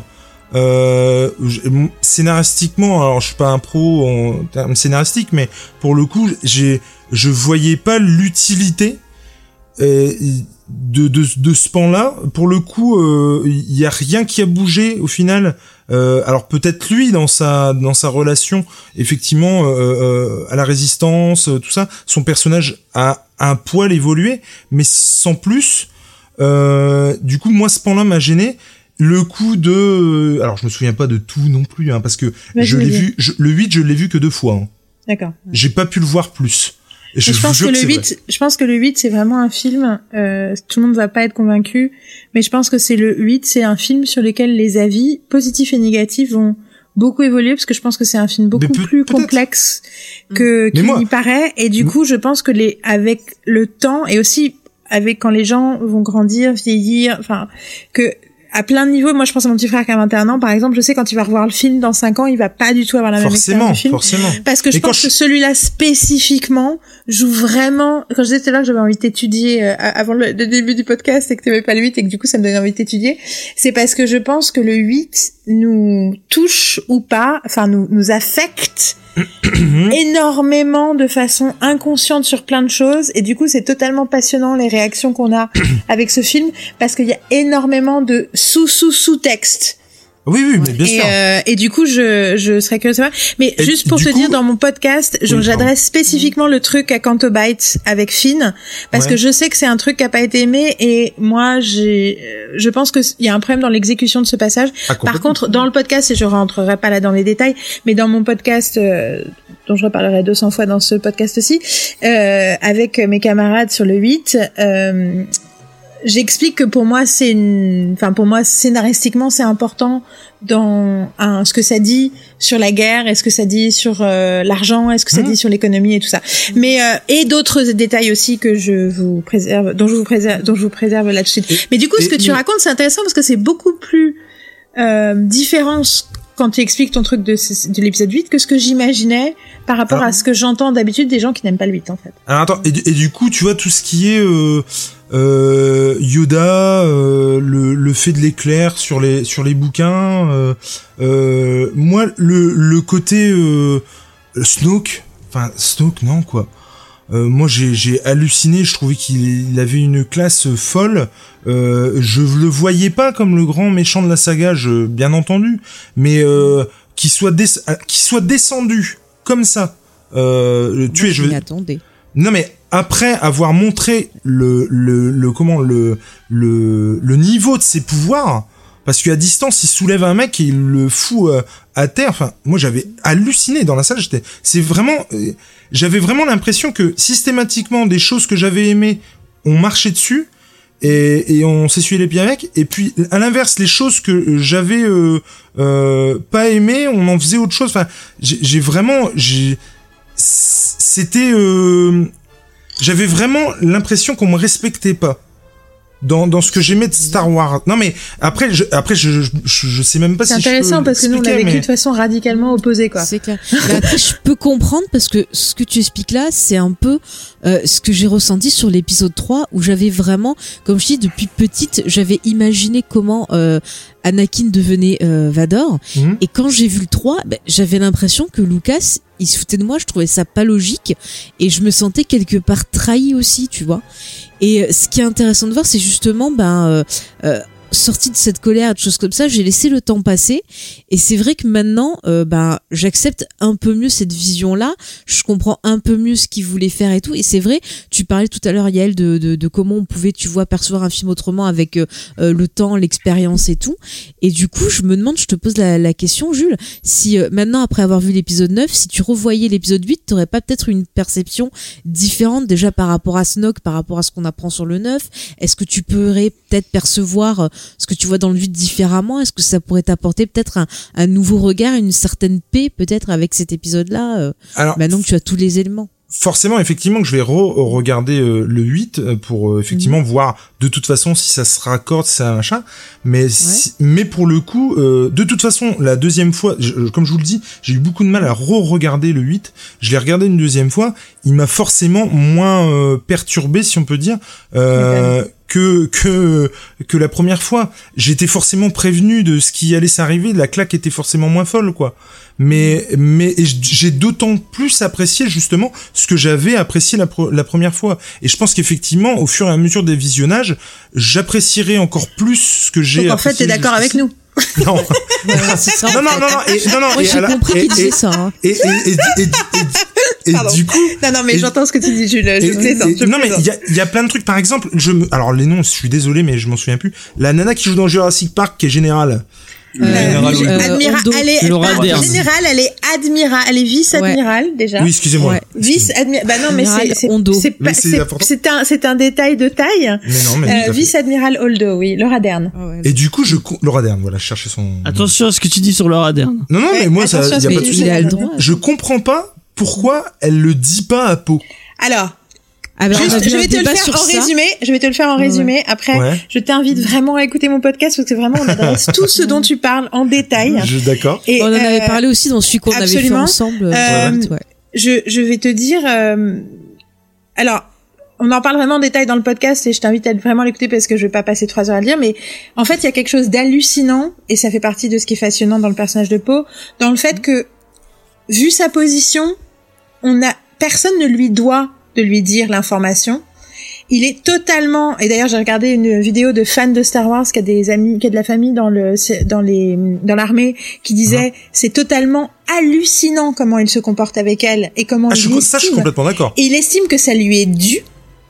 Alors que en plus et en plus, il y a vraiment un moment où tu sens qu'elle est sur le point de lui dire avant qu'il foute le bordel et qu'il commence à faire une crise et à tout casser dans le Ça, je, ça, Donc, je suis en complètement réalité, d'accord. et l'idée, ce qui est hallucinant, c'est surtout que il y a un truc hyper présent de le mec considère que juste parce que lui c'est le pilote et que c'est le mec et d'ailleurs elle lui dit littéralement eh ben il doit savoir on doit lui donner l'information alors que si ça avait été un homme qui était vice-amiral Oui. il se serait jamais permis de le demander et que clairement la thématique sous-jacente de tout le film c'est ça. C'est-à-dire que mais- tu as une série d'hommes qui refusent d'écouter les femmes. Et que ce soit Luke avec Ray, que ce soit, Ah, de toute euh, façon, oui. que ce soit euh, Finn avec Rose, que ce soit tout le monde, ils sont tous dans cette situation-là. Et quelque part, tu vois aussi le spectre de ce qui s'est probablement passé avec Leia, Anne et Luke autour de Ben. Ouais. Et en gros, il y a une, il y a toute une, une lecture, et c'est une des raisons pour lesquelles j'adore ce film, c'est qu'il y a toute une lecture de, de, de, de, de mise en situation, de dynamique générationnelle et genrée entre les hommes et les femmes, notamment dans les films d'aventure, notamment dans les blockbusters, et qui est en fait réécrite à travers ce film, et notamment à travers la relation entre le vice-amiral et, euh, et Poe. Mais, Et, mais euh, je, et je suis trouve ça du coup génialissime que ce soit que ce truc, en gros, le film le plus radicalement féministe de ces cinq dernières années soit écrit par un homme hétérosexuel blanc. Je trouve ça Mais- mais tu totalement sais hallucinant. Tu sais ce qui m'a halluciné, Yael, c'est que euh, le réveillon de Noël, j'ai eu une conversation avec euh, une cousine et on parlait de l'épisode 8 et elle me disait qu'elle trouve qu'elle avait pas aimé parce qu'elle trouvait ça pas normal que les femmes soient autant mises en avant dans le film. Oh Et du vache. Oh waouh Je te jure, C'est je te jure. Et du coup, je lui ai expliqué. Putain, bah, 2019, je viens les de amis. dire là ce qu'on Presque avait parlé, 2020, je lui ai presque expliqué. 2020, on en est encore là. Ouais, Oui. ouais. Mais du coup, tu vois, je lui ai, j'ai passé un moment à lui réexpliquer bah, ce que tu viens de dire là, euh, ben, ce que je pensais moi en plus. Enfin, j'ai expliqué un peu c'est tous ces personnages et tout. Et elle avait absolument euh, pas euh, vu ce que j'avais vu moi. Et pour elle, elle trouvait que dans l'armée c'était pas normal. Et limite, elle trouvait que Poe avait raison. Et euh, j'ai dû Mais lui expliquer euh, vraiment tu vois, le des- comportement du gars, Mais- expliquer le fait qu'ils avaient pas beaucoup de vaisseaux, que c'était galère, enfin expliquer vraiment tout le contexte. Et elle n'avait pas vu le contexte. Mais en fait, le Et truc, c'est que, que c'est normal parce qu'il y a une, il y a des, des décennies et en fait des milliers d'années de fiction qui justifient. Et en fait, c'est ça qui est fantastique avec Poe, c'est que Poe, c'est le héros classique. C'est ça, Il se c'est ça, tu le vois comporte dans son comme- ce que je il se comporte dans Ouais. tous les pays. bah, Désolé, David. Non, mais dans tous les C'est épisodes Bogart, 8, il se Bogart, comporte, en fait, comme le, héros des années 80. En fait, il se comporte comme Harrison Ford. Oui, il se aussi. comporte comme Harrison Ford en dehors de Han Solo, mais dans tous les films dans lesquels Harrison Ford a joué, il se Mhm. comporte comme lui, sauf que, en fait, il a tort. Et le film lui montre qu'il a tort. Et C'est et en fait, j'ai écouté récemment une super euh, interview de Ryan Johnson où il parlait très peu de Star Wars. D'ailleurs, je vais revenir avec l'idée du jouet parce que Mhm. euh, Joseph Gordon-Levitt, avec qui qui a joué dans tous les films, euh, il me semble presque tous les films, je sais pas si dans le dernier, Oui. de Ryan Johnson. Non, il est pas dans le dernier, ou alors il est caché. Mais en tout cas, il est dans Oui, Star il est Wars. caché euh, dans le Star. Wars, il fait une voix, il fait une, une voix dans Star Wars. En tout Non, cas, non, c'est Joseph- pas- alors, non, je vais non, vous il dire, fait le mec, le mec à Canto Bight. Voilà, c'est un Ah oui, c'est extraterrestre ça. dans Cotobite, donc au final, il fait que la voix. Oui, oui, c'est vrai, c'est vrai. C'est Oui, le oui, mec c'est qui dit, euh, qui dit, oui, regardez, ils se sont garés n'importe où sur la plage. Ah il faut oui, les oui, oui, arrêter. Et donc, Joseph Gordon-Levitt a fait un podcast, euh, il a fait une première saison de podcast qui s'appelle Creative Processing. Je vous invite à le découvrir, c'est passionnant et il parle avec des gens différents de processus créatifs. Et il a fait la première avec Ryan Johnson et l'idée c'est qu'à chaque fois, il répond à une question de fans ou de lecteurs ou de gens sur le site. Euh, et là, la question c'était comment on fait pour être, pour faire de, dans le, pour, euh, pour faire en sorte que ce qu'on fait a de l'originalité. Et du coup, il s'est dit Ryan Johnson est la personne parfaite à qui poser la question, aussi pour Star Wars, mais surtout pour ses autres films. Et ce qui était très drôle, c'est que il a posé spécifiquement des questions de ce qui avait inspiré ces différents films. Et dans le cas de du premier, enfin de Brick, et dans le cas de Looper, Ryan Johnson a explicité. Dans le cas de Brick, il parlait de euh, du fait de vouloir faire un- qu'un truc se passait au lycée parce que il voulait euh, processer ses propres euh, sentiments euh, ambivalents par rapport aux formes de masculinité qu'il qu'il rejetait et en même temps auquel il espérait ressembler d'une certaine façon quand il était adolescent. Euh, et donc du coup, il se pose quand même beaucoup de questions sur ce que c'est que d'être un homme et en quoi c'est toxique et en quoi il a quand même envie de l'être et en quoi c'est bien et que voilà. Et que Looper, il a parlé du fait de un truc par rapport à l'âge et à l'expérience et à la- au cynisme qui vient avec l'expérience. Et quand Joseph Gordon-Levitt lui a posé la même question sur Star Wars, ce qui était très intéressant, c'est qu'il a dit qu'il avait bien entendu plein de choses, extrêmement de choses personnelles dans ce film et qui parlaient de choses qui le touchaient lui, mais qu'il avait pas envie de les expliciter parce que Star Wars ne lui appartenait pas, ça nous appartenait à tous et qu'il avait pas envie d'être, de faire écran avec ses problématiques à lui, avec tout ce que les autres gens peuvent projeter sur le film. Et j'ai trouvé ça tellement beau et du coup tellement C'est trop bien. mais surtout, mais, ça- mais par contre, je Mais- pense que du coup, la question de la masculinité qui le préoccupe depuis qu'il est jeune est clairement centrale, mais centrale dans le 8. Et notamment aussi dans le traitement de Luke, et dans le rapport entre Luke et Rey, et dans le rapport, bien sûr, le, le truc de Ah, Kylo mais- Ren. Mais Tu- c'est totalement Attends. ça dans Luc euh, Oui. qui euh, qui refuse en fait de d'accepter ses erreurs et tout. C'est typiquement. Euh, c'est pas qu'il refuse d'accepter de- ses erreurs, c'est qu'il se, C'est la coup, se- fierté en fait. Du coup, il se tombe, il se tourne en martyr. C'est pas un Oui, mot qu'il oui. refuse d'accepter ses erreurs, mais c'est qu'il préfère, il en fait un truc de dra, enfin, il fait, il fait, il fait un truc de, de, de martyr. Ouais, mais il y a aussi un côté, tu vois, fierté de pas reconnaître que ben Ouais. oui, on se trompe. Enfin, c'est, je sais pas, je l'ai perçu comme ça en fait. Et c'est ça qui est cool avec Star Wars et notamment tu vois dans l'épisode 8, c'est que c'est euh, une histoire qui est profondément humaine. Euh, les personnages ne sont pas parfaits et c'est pour ça qu'on les aime. Ils font des erreurs comme nous on en fait et c'est pour ça qu'on les aime encore plus. Et euh, tu vois, je reviens par rapport au Attends, personnage juste Ben. Jules, Jules, Oui, avant, Oui, oui. Jules, du coup, qu'est-ce que t'en penses de tout ça? Parce que du coup, là, on a, on a monologué. Alors, bilogué. Déjà par rapport à Ryan Johnson et de ce que tu disais, ce qu'il avait dit dans le podcast, euh, pour le coup, je, je trouve ça dingue parce que le mec est, est- est- enfin en tout cas moi je l'ai pris comme ça pour le 8, est tellement à, à des, à des comment, a pris des chemins tellement radicaux pour moi, euh, au point de balayer effectivement par exemple le sabre euh, et de tout ce que ça peut symboliser. Euh, les livres et le temple Jedi, euh, tu vois. Mais moi, j'ai a- pas l'impression qu'il les a vraiment balayés, hein. Non, non, non, non, mais euh, Enfin, moi, je le, vis, je le vis pas comme ça. Je pense pas que le film le fait du tout, en fait. Je pense que le film montre que Ray a sauvé les livres, que je pense que le film, en fait, remet en question une façon dont Luke dramatise son histoire, mais remet pas tant en question ça. Tu vois, c'est plus, c'est plus, ça, ça prend plus le truc de la névrose de Luke Skywalker plutôt que les Jedi, tu vois, pour moi. Mais Bah, en fait, Attends, attends, juste- juste- je, Jules. je- je voulais juste euh, réagir à ce que tu disais. C'est pas grave, vas-y, vas-y. non, non, vas-y, vas-y, je t'en prie, vas-y. Non, mais ce que je veux dire par rapport à ce que tu disais, c'est que on a un Luke qui est quelque part un peu déçu parce qu'il voit que l'idéal Jedi, bah, c'était pas parfait. Et c'est ce qu'on s'est dit, nous-mêmes, le public, on s'est dit, c'est pas possible euh, de que ça fonctionne le Jedi. Et en même temps, bah, ça parle aussi, euh, ça permet de parler un peu de de de, refou- de refoulement. Tu peux pas tout le temps euh, garder toutes tes peurs, tes colères en toi, c'est pas bon. Et on le voit dans le film. Et ça ça marche aussi avec le spectre euh, de l'histoire de Ben, c'est-à-dire que Ben, on lui a mis bah, sur lui le, le- les propres peurs euh, bah, de ses parents, Mhm. de son oncle, de voir un Vador revenir. Lui, en plus, il devait refouler sa tristesse, sa peine d'être abandonné. Et on a tout ça. Et forcément, ça peut pas fonctionner.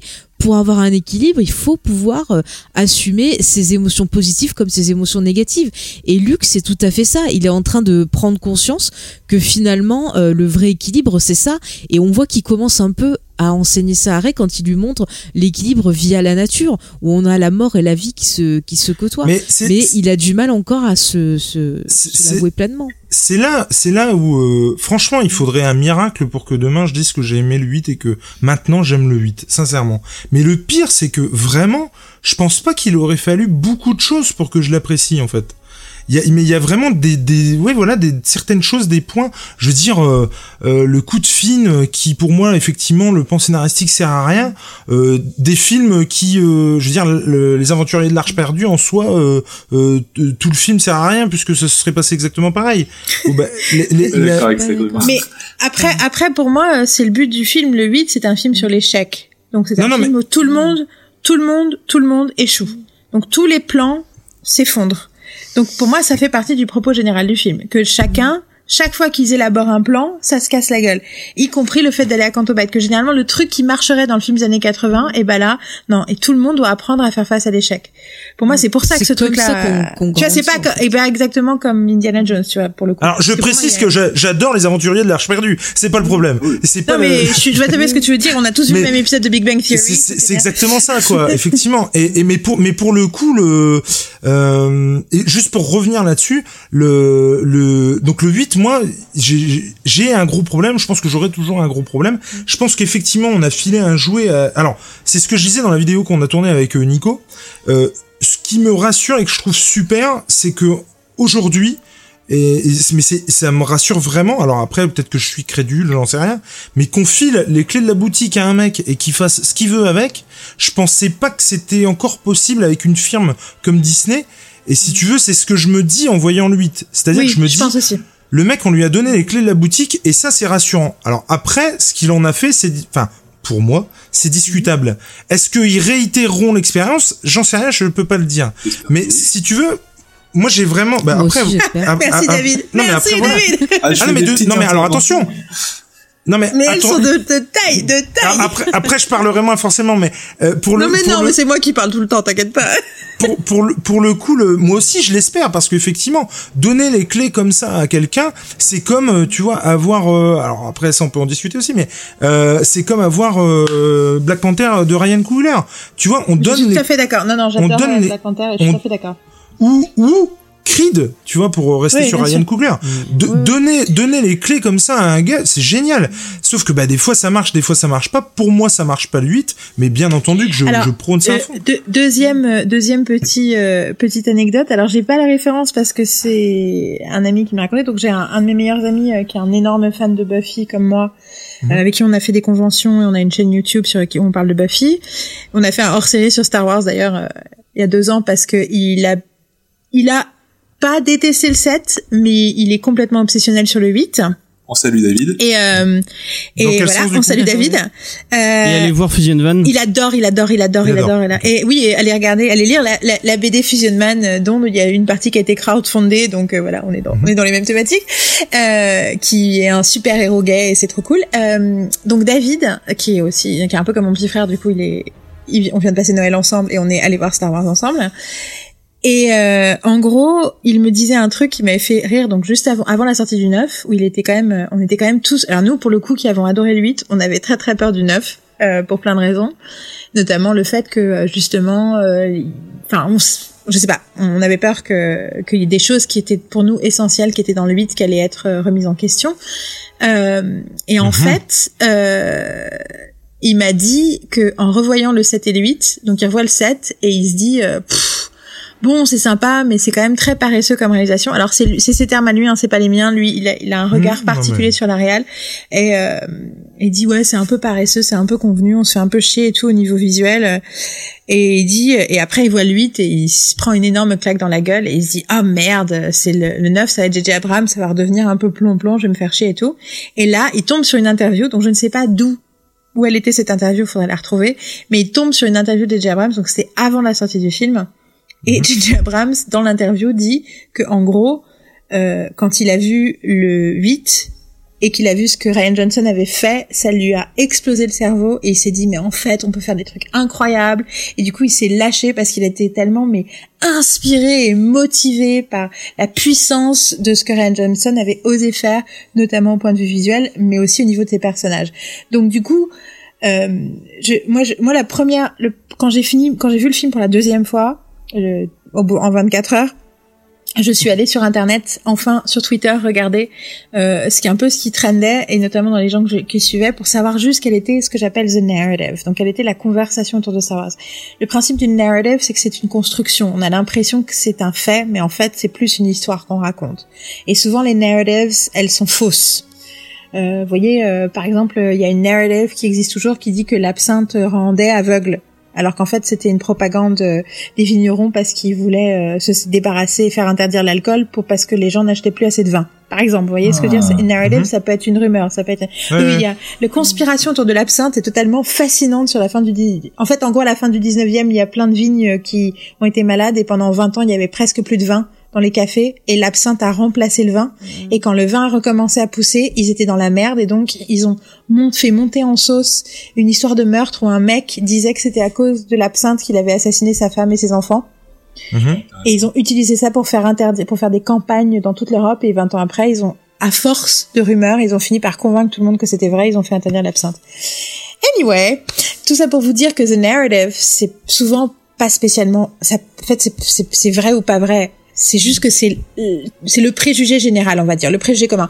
Et donc je vais savoir c'est quoi le préjugé commun sur le 9 et le bah, y premier en a truc plein. et le premier ah, attends mon histoire, le premier que j'ai lu et qui à mon avis est le préjugé commun des critiques américains, c'est si vous avez aimé le 8, vous allez détester le 9, si vous avez détesté le 8, vous allez être heureux à grâce au 9.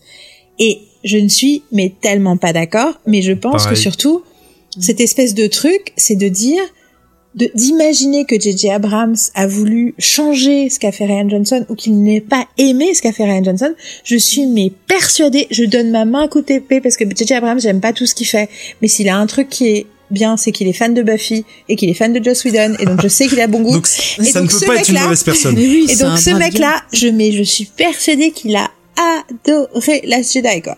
Et j'en ai, mais j'en suis intimement Ah, convaincue. mais- Moi pas. Je, Et je- surtout, je pour le suis coup, c'est ce convaincue qui- aussi parce que il me semble, alors je ferais que je retrouve la source, mais justement comme toi, j'avais euh, vu une interview d'Abrams et ça répétait ce qu'il y avait dans les bonus qui disait que euh, Ryan Johnson lui a montré le scénario qu'il avait approuvé qu'il avait trouvé ça trop bien et qu'il avait aimé le film qu'il avait aimé les D'ailleurs, moi, je l'ai entendu avant même la sortie du 8. Alors voilà, je me Ouais. rappelle que J.J. Abrams a dit, j'ai lu le scénario du Exactement. 8 euh, ouais, et je ouais. suis Alors, tellement jaloux de ne pas le réaliser. J'ai une anecdote par Mais il rapport peut à pas- ça. de- il si peut pas dire Ah, l'inverse. David, David, David. Euh, j'ai l'impression d'être euh, téléspectateur. Alors, euh, je suis parfaitement d'accord avec euh, ce que vous avez dit sur ça, et j'ai lu le même article que vous.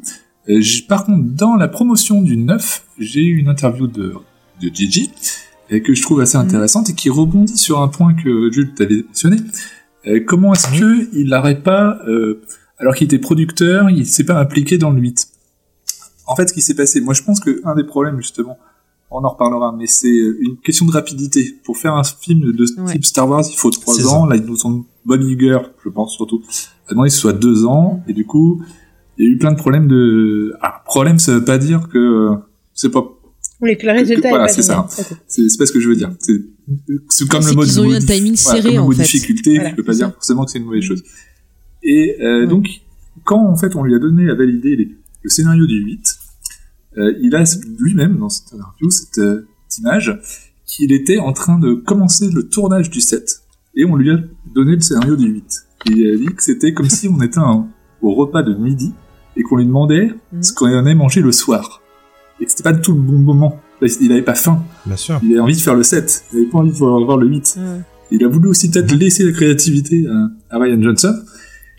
Alors, Voilà, ouais, Ryan Johnson dit qu'il a été influencé par les rushs du set pendant qu'il écrivait exactement. le 8. Il a basé Ouais. le Donc 8, du coup, il y a eu, il y a Il écrit. au niveau de la timeline, il s'est passé des il l'a écrit par rapport au scénario de tournage du 7. Mais qu'il a eu après, qu'il avait, non mais qu'il avait, qu'il avait fait évoluer, il avait dit qu'il avait fait évoluer le, dans le, le- pour le coup l'interview de la Directors Guild, il a dit qu'il avait fait évoluer le scénar, euh, notamment aussi par euh, certains rushs qu'il a vus et quand il a vu les personnages, les nouveaux personnages Ouais. et Ouais. à quoi ils ressemblaient à l'écran et comment ils étaient. Exactement. De toute façon, les, Oui, oui, un j'ai vu scénario, ça c'est vite. Donc, il y a eu- hein. Après, c'est plusieurs drafts, bien sûr, donc il y a eu peut-être eu, Mais il y euh, a tellement de fausses rumeurs autour de la production de ces films. C'est c'est pour ça que moi je- j'encourage les gens à regarder les interviews des réalisateurs, Ouais, mais- regarder les bonus parce que Alors, sur le 9. D'ailleurs, tu dis, il y, a il y a un truc que je voulais. euh, Attends, il y a David qu'il faut Voilà. qu'il finisse son Et truc un, autre point, euh, une autre Voilà. interview de J.J. Abrams, qui est euh, sur le fait qu'on dit que lui, il a écouté les fans et que du coup, les gens qui n'aimaient pas 8 et compagnie. Mm. Une chose est sûre, c'est que J.J. adore faire ça apparemment dans tous ses films. Lui, il Ouais. va lire les commentaires négatifs. Parce qu'il dit que derrière un, Mm. un commentaire positif, euh, bah, c'est des gens qui vont le brosser dans le sens du poil, c'est pas très constructif. Si quelqu'un est pas content, c'est qu'il a quelque chose à dire. Mm. Alors après, il en prend compte, il en prend pas compte, mais il s'intéresse à lui. Il va pas juste euh, mettre ça de côté en disant, bah, de toute façon, lui, il Mm. comprend rien, il, il comprend pas ce que je fais, il comprend pas ce que j'ai voulu raconter. Il lit les commentaires négatifs et il s'y intéresse. Non, mais je suis d'accord. Ouais, Et je pense ça. surtout que bah, c'est là qu'on n'est pas d'accord avec Faye. C'est mais bon là on commence à parler du neuf. C'est que moi je tout ce que le neuf clarifie pour moi c'est le jeu. C'est le jeu. euh, c'est le jeu d'un neuvième d'un d'une dernière épisode de trilogie et je suis très heureuse qu'ils le font. Il y a rien qu'ils font qui me dérange quoi. Non, non, mais moi, ce que, ce que je veux dire, c'est juste qu'il y a des, des petits trucs dans, dans le film, des petites réflexions qui peuvent paraître maladroites, même si je comprends ce qu'il veut dire. Tu vois, par exemple, le coup, à- je prends un exemple, hein, le coup avec euh, Luke en fantôme qui apparaît et euh, qui récupère le sabre en disant, ah bah, c'est pas comme ça qu'on traite euh, une arme de, de Jedi, ça renvoie à la scène où il le jette.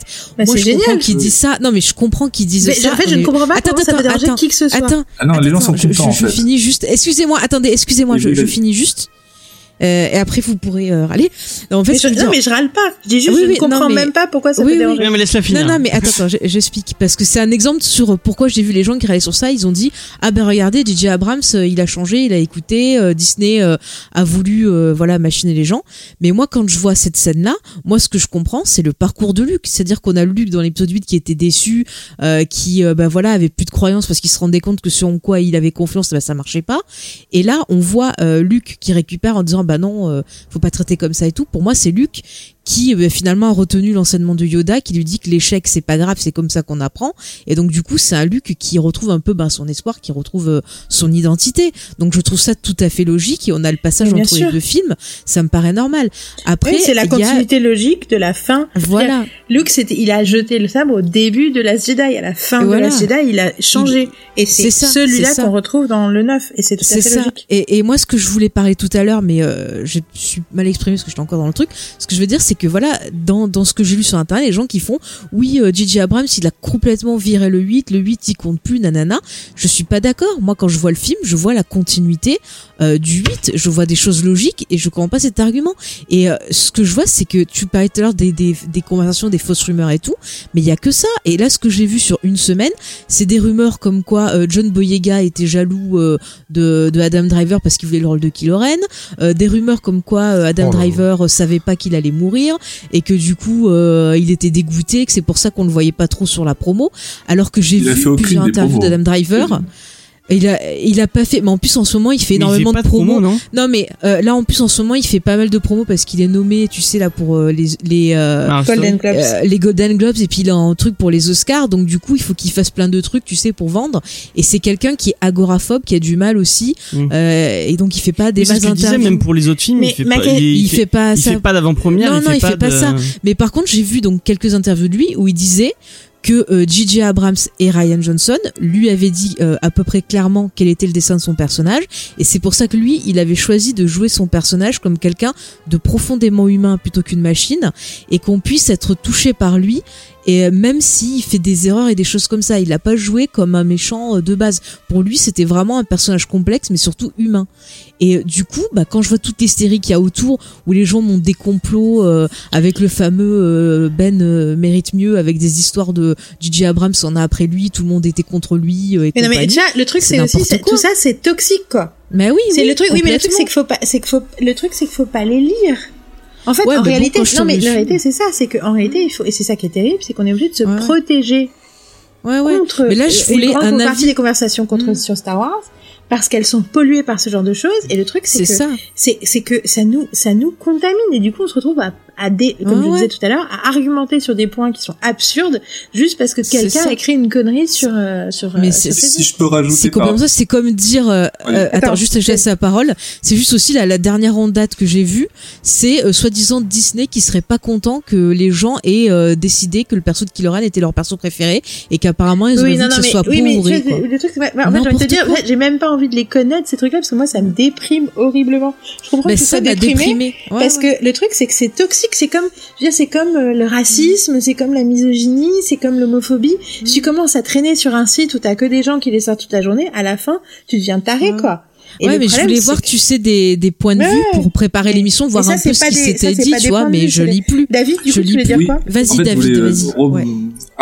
Oui, James, j'ai adjacké la, la, la Ouais. présentation. Vas-y. Non, mais je le mettrai dans le dans la dans la description. Une émission présentée une émission par présentée Yael. par Yael. Et puis, Non mais on va l'engager, on va l'engager en fait. hein. Franchement, elle est bonne. Euh, hein. James qui est là, oh, c'est bon, euh, je peux garder mon job aussi.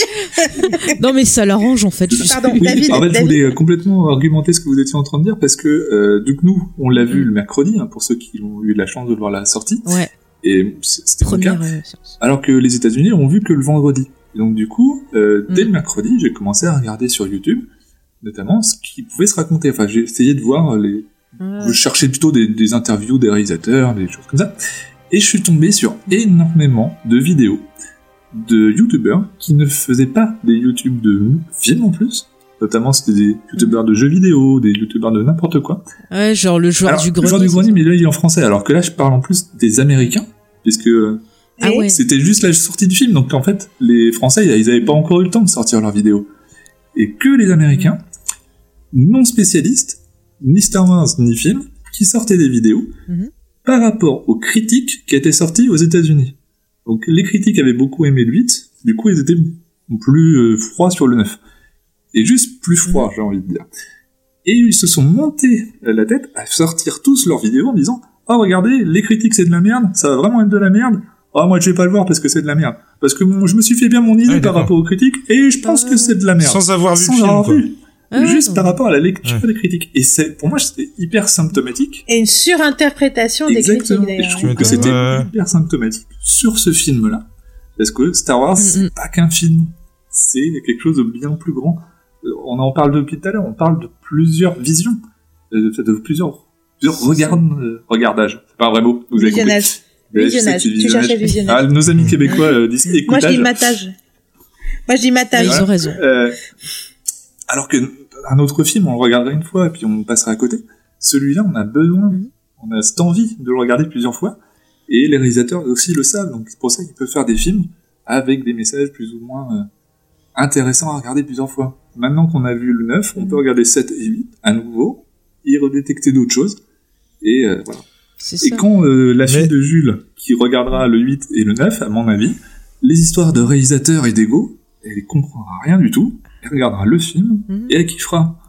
Qui se rappelle Et euh, surtout, Mais qui, se rappelle sur les bijoux, surtout c'est quand le, les- le problème de réalisateur. Ouais, ouais. Alors, je vais vous dire deux autres choses pour finir sur ce truc de les rumeurs, c'est des conneries. Euh, un, euh, quand on s'intéresse à l'histoire du cinéma depuis 100 et quelques années, et surtout l'histoire hollywoodienne, on se rend compte que tout un tas de trucs que les, les youtubeurs et les blogueurs et les gens sur Facebook et sur Twitter, Mhm. ils ont découvert, genre, ah, mais en fait, vous savez pas, il paraît que c'est passé ci, c'est passé ça. Ça a toujours existé dans l'histoire du cinéma. Pour faire des films, c'est compliqué. C'est comme arrêter de, de- et c'est pas parce que Boyega est jaloux d'un truc que ça ne change quoi que ce soit au film. Surtout Mais que je pense clair. que c'est malgré tout des films où a priori j'ai l'impression que les gens ont été bien traités et avec respect. On n'est pas dans un truc où il y a eu des abus sur le tournage, ce qui existe euh, bien malheureusement euh, très souvent dans la dans le Mais cinéma et dans toutes les industries. Mais surtout la blague, c'est que hier j'ai regardé avec ma maman Chantons sous la pluie parce que nous Je étions l'ai le- regardé aussi sur Cinéfrisson Nous ou dans étions- Cinémotion. bah nous on l'a regardé en DVD juste parce qu'on Ah. avait envie euh, et euh, Surtout sous la pluie qui est un film de 1952 qui Mm. se passe dans les années 20 au moment où le cinéma muet passe au cinéma parlant. Ouais. Un des aspects du film c'est que vu que les personnages le personnage principal est une star de cinéma, c'est que du coup on parle des fans, on parle de l'industrie du cinéma, on parle de l'économie du cinéma et en fait rien n'a changé. Mais je me suis fait la super- même réflexion quand je l'ai revu. Donc Mais- du coup, les, les, les- le, le cynisme, les rumeurs, les machins, les gens qui deviennent hystéreux et tout, ça a toujours existé. Et je vais vous dire, dans les années, au 19e siècle, quand Chopin y jouait euh, dans une Mhm. dans un salon parisien, les femmes s'évanouissaient parce que euh, elles étaient en, en pamoison devant Chopin. Donc en réalité, c'est dans la condition humaine, et c'est pour Mhm. ça qu'il ne faut pas prendre, faut pas imaginer que ces conversations sont rationnelles. Et il faut faire ce que fait. David, c'est-à-dire prendre un point de vue un peu analytique où tu prends du recul et tu regardes le truc et tu fais ah mais je vois un schéma émerger. mais non, mais c'est tout- exactement ça. hein. Vas-y, euh, Jules. De toute façon, de toute façon, j'ai noté des trucs du coup. Mais euh, Bah non, mais il faut que je finisse quand même le truc que j'avais commencé quoi. Mais, euh, Vas-y, le- vas-y. Il y a trois le- heures. Le- c'est ça. Sorry. Mais mais non non, non t'inquiète. Et c'est super intéressant de toute façon. Et euh, le le truc c'est que ce que tu dis effectivement par rapport aux réseaux sociaux. Alors déjà sur les réseaux sociaux, j'aurais deux trucs à dire. Bien entendu qu'on entend et euh, c'est pareil, ça on le dit mais très régulièrement. T'as pas euh, t'as pas le droit d'aimer ou de pas aimer un truc. T'es tout. Il y a toujours quelqu'un pour te dire que en gros t'es de la merde parce que t'as fait ci ou t'as ou t'as t'as apprécié ça. Mais c'est ce que tu disais par rapport euh, aux réseaux sociaux, c'est pareil pour les reshoots. Je veux dire, Ouais, euh, depuis cinq ans, tout le, tout le monde retrouve les. Enfin, il y a cinq ans, euh, quand sur euh, bah, euh, Rogue One où il y avait des reshoots, tout le monde se dit, oh, ça doit être vraiment de la merde. Il y a des reshoots, ça se fait depuis je sais pas combien de temps, tu vois. début du cinéma. Et, Mais ça, Mais ça a ça. toujours existé, les mais, et du coup, c'est, du coup, c'est ça qui m'éclate, c'est que, mais je trouve que il y a à peu près cinq ans, on n'arrêtait pas d'en entendre parler. Ouais, bon, ouais. alors après, il y a des trucs qui s'avèrent vrais, Suicide Squad, effectivement, tu vois. Bon, mais Oui, mais ça arrive sur plein d'autres films, mais y compris des Mais films qui n'ont pas de reshoot. mais C'est juste, en fait, c'est le fait de, mais c'est rigolo parce que c'est un désir de contrôle aussi de la part des fans, de désir que si j'ai assez de news sur ce qui se passe, sur ce que ça, je sais, sûr. sur les infos. Moi, le nombre de fois où je croise des fans de Buffy français et qui du coup ont lu je ne sais quel magazine de fans pendant les années 90 et 2000 et qui disent euh, ah mais moi j'avais envie de dire que euh, Hannigan et Sam Shigella elles s'entendaient pas du tout hein sur le plateau. Non, mais voilà, et tu regardes et tu fais c'est bon déjà un c'était il y a 20 ans Et genre, en plus, on s'en fout. même, qu'est-ce qu'on s'en fout, ça change c'est pas le truc, quoi. Et alors tu vois, une fois de plus, il y a des trucs, il y a des séries là que j'ai jamais vraiment aimé où tu découvres que le showrunner est un gros euh, pervers narcissique. Et là, ça, j'avoue que là, dans ce cas-là, ça m'intéresse un peu parce que du coup, tu dis ah d'accord, bah en fait dans le traitement de ses personnages et dans son écriture, je reconnaissais déjà quelque chose qui se répercutait dans son traitement de ses acteurs. Enfin, du coup, il y a des trucs comme ça qui sont assez intéressants. Il y a des séries que t'aimes bien où tu découvres que le showrunner est un pervers narcissique? Non, pas des séries. On pense à Rob Thomas, Des séries euh. que non mais moi justement non parce que Père Thomas je pense pas que c'est ça son problème. Je Non mais c'est rigolo. Au contraire moi c'est ça que j'aime pas et que tout le monde aime et que finalement Les je dis, frères ah bah je Scott, savais bien que j'avais des raisons de pas aimer. Non, mais les frères Scott, par exemple, Bah, c'est un notamment bon les frères exemple, Scott, hein. les frères Ouais. Scott, mais surtout la, la, la série qu'il a fait après The Royals, où c'est que des relations oui, c'est amoureuses abusives, et tu dis Mm. mais c'est bizarre, et en fait tu fais ah le mec est un est un abuseur, ok d'accord, mais aussi euh, The Affair là, moi qui est une Mm. série qui m'a toujours mis mal à l'aise et apparemment euh, Ah, moi merde. aussi. Bon, passons. Tout ça pour dire que euh, les rumeurs, ça a toujours passionné tout le monde, mais euh, mais surtout les gens, c'est le, le drama. désir. Mais, mais Bah, en fait, tout ça, c'est sûr. Moi, je, moi, je suis, je me considère comme une vraie experte en série, et notamment Mhm. séries américaines. Je ne regarde pratiquement jamais de bandes annonces de séries. Je Mhm. ne suis absolument pas les news de l'industrie en avance. Je ne m'intéresse à une série qu'à partir du moment où je regarde son premier épisode.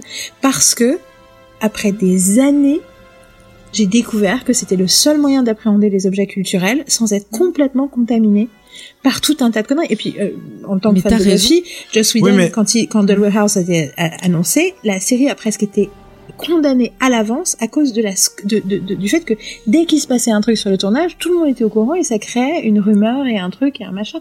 Et en fait, Mhm. c'est hyper toxique pour alors, une fois de plus, une fois que j'ai regardé l'objet, je m'intéresse à comment il a été fait, à ce que gens en pensaient, tout ça. Mais de ça, et mais, mais c'est vraiment dangereux en fait pour notre culture geek, euh, ce genre de propos. Par- Mais c'est de l'hystérie collective. Euh, oui, Attends, oui, on pardon. va pardon. parce que euh, ça fait une heure et demie qu'on parle Oh, et on a toujours pas parlé du neuf, putain. Alors attends, je finis juste là-dessus, puis après on ça. Promis, on, on dira rien. On Vas-y, on, prendra les notes, mais on dira rien. Vas-y. Non mais Vas-y, par, Jules, vas-y. par rapport aux réseaux sociaux, et- effectivement, il faut aussi euh, dire, enfin moi je le conçois comme ça aussi. euh, oui, effectivement, faut. Moi, je suis de ceux effectivement qui ne regardent pas les réseaux sociaux avant d'aller voir parce que d'une, j'ai pas envie de me faire spoiler, puis généralement, tu trouves que de la daube, quoi. Mhm. Euh, mais euh, euh, ça va aussi pour les interviews des réalisateurs. Moi, je ne fais plus confiance euh, aux créateurs, réalisateurs ou producteurs pendant la promotion d'un film. Et pour moi, la promotion de Star Wars, donc la, la trilogie, cette trilogie-là, a commencé un an à peu près, enfin dès l'annonce de, du rachat de Lucas, jusqu'à là aujourd'hui, et encore peut-être encore, tu vois? Mais euh, parce que pour moi, de, enfin.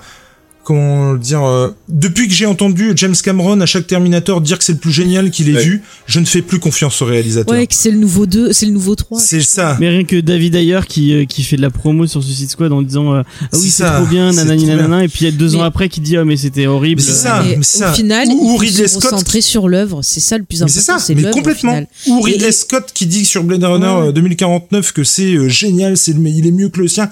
Une semaine après la sortie, il lui pourrit le truc quoi, en disant qu'il aurait pas fait aussi long, que c'était, que c'est pas terrible, que machin. Enfin, je dire, qu'ils sont payés. moi je fais pas confiance au réalisateur, euh, même si c'est J.J. Abrams que j'adore, tu vois. Après, je trouve qu'il y a quand même, et ça on l'apprend, euh, voilà, mais ça pour le coup, faut regarder les trucs en VO et faut être sûr que c'est pas des interviews écrites, mais que ce soit des interviews directes. Mhm. Il y a quand même aussi des signaux rhétoriques clairs qui te montrent quand même quand on Oui. est sur un discours de promo et quand on est sur un discours plus spécifique et plus personnel et où là il y a certaines choses où on- enfin tu vois après mais effectivement ça demande de ça demande de- beaucoup d'expérience avec ce genre de conversation on est- je pense qu'on a tous Mhm. euh, là mais c'est vrai que D'expérience et de après je travail suis, aussi. je suis je assez-. Parce qu'il y a une certaine. euh, oui oui de travail de décryptage Prendre de réflexion de, C'est remise en c'est question prendre de- du, du recul, quoi. C'est important maintenant de prendre du recul sur tout ce qu'on voit, sur tout ce qu'on lit et se poser des, des questions, en fait. C'est, je trouve que c'est important parce que moi, je, je vois ça comme une espèce d'hystérie collective. Tu vois, j'ai envie de le comparer un peu avec les, à l'époque de Salem où on voyait des sorcières partout. Maintenant, j'ai l'impression que les gens sont hystériques, ils voient des complots dès que c'est un film produit par un gros studio, dès qu'il y a quelque chose et tout. Euh, je, je comprends Mais pas. a- après, c'est aussi Internet parce que tout simplement, on n'avait pas accès à autant d'informations avant. Tu parlais des reshoots tout à Ouais. l'heure, c'est parce qu'avant, on savait pas que les reshoots se Bien sûr, produisaient. tout à fait. Mm. Bon, et après, j'ai promis à James tout à l'heure de ne pas parler après que je lui ai parlé. Je me rends compte que je suis en train de parler. Et, Donc, je et suis, et, et Non, le mais trois- c'est bon, c'est le- troisième point et du coup euh, pour finir et avant de passer Mhm. sur le sur le 9, le donc le si tu veux le 8 pour moi, il a été euh, il a été vraiment euh, euh, fait par quelqu'un d'autre Mhm. euh, sans chapeautage. Voilà. Et et, et euh, du coup le quand je dis qu'il manque un showrunner, c'est que c'est c'est dans ce sens-là, c'est que il Là, dans le 9, il a trop passé de temps. Déjà, il y avait beaucoup de, trop de choses dans le 9, je trouve. Parce que je, je- moi, le 9, euh, j'ai beaucoup de choses à dire et pas forcément que dans le positif, tu vois. Et, Et le le Sors de ce podcast. non mais il- ce que je veux dire c'est qu'il il a été obligé de de enfin moi je l'ai pris comme ça en fait. Mais de réparer ce qui avait parce que moi je l'ai pas apprécié non plus le 8 donc je me mets dans cette dans Oui, cette position là mais du coup de de réparer ce qui avait euh, été euh, fait dans le 8 et euh, je veux dire c'est ça a forcément biaisé tout le reste. Alors moi Et- j'ai cru ça avant de voir, mais moi, je suis, je suis, excuse-moi, je suis persuadé, mais vraiment Mhm. persuadé, qu'on n'aurait pas du tout le même neuf si il avait été. Et quand je dis aux commandes, je parle pas de la réal. hein. Je Mhm. parle de, de, de showrunner, on va dire comme ça, La prod. euh, de la, de, sur le 8, quoi. Alors, je Parce- suis entièrement d'accord, on n'aurait pas du tout le même film, et je suis persuadée qu'il aurait été, pour moi, beaucoup moins fort, beaucoup moins puissant, beaucoup moins important. Possible, possible. Pour moi, c'est la, la complexification et l'apport notamment euh, métaphysique et, et dépressif et, et réflexif et psychologique de Ryan Johnson Ouais. A forcé J.J. Abrams à devoir euh, aller encore plus loin dans ce qu'il aurait pu apporter dans un œuf. Et du coup, pour moi, euh, ce, je, ce, ce- la, la proposition radicale de Ryan Johnson a, a, a fait, euh, a- a décuplé la puissance de Star Wars, la nouvelle trilogie. Par rapport à ce que ça aurait pu être si ça n'était, si on était resté un tout petit peu plus dans les clous. Je que déjà le 7 était déjà une expansion et une, sur euh, beaucoup de choses. Mais pour moi, euh, grâce au 8, euh, c'est devenu un truc radical et, Moi, ça, et je, voilà. je- Voilà, ça, non mais moi c'est comme ça que du coup. Ouais, non, mais euh, bien sûr, bien donc sûr. techniquement mais... je suis d'accord avec toi, mais du coup pour moi j'ai la conclusion inverse. Oui, non, mais, mais et puis pourquoi pas Mais en tout cas, voilà, moi le, je, je, du coup, je suis. Bon, après, on va rentrer dans le neuf, mais pour le coup, je suis vraiment euh, embêté avec cette trilogie, mais vraiment. Parce que je suis par contre, c'était ascenseur émotionnel sur ascenseur émotionnel, ça on peut pas lui reprocher, mais je suis vraiment très très embêté avec euh, cette trilogie. Bah, moi, je trouve que ça, ça enfin moi, je trouve que ça fonctionne bien cette trilogie pour moi. Enfin, je trouve ça tout logique. En plus, c'est- c'est- en plus, pas pour dire, mais ça va bien avec les, les théories que j'avais depuis l'épisode 7 et donc du coup, je suis contente. Voilà. Par contre, Moi, je, je, casse je mon pas propre, plus parce que euh, James me fait je casse mon propre truc.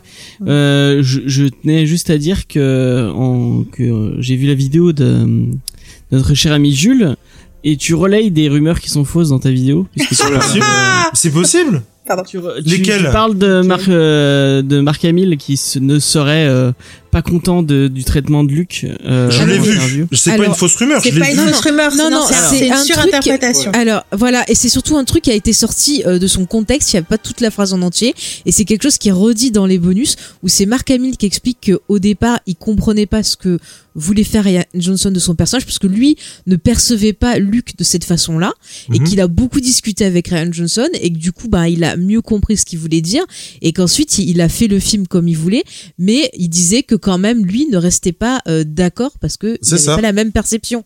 Mais ça a été surinterprété sur internet en disant oui regardez euh, Marc Hamill dit qu'il déteste le 8 Et surtout, que c'est de la il en a merde et tout, alors dans que des c'est milliers pas du tout ce qui a d'interviews. dit.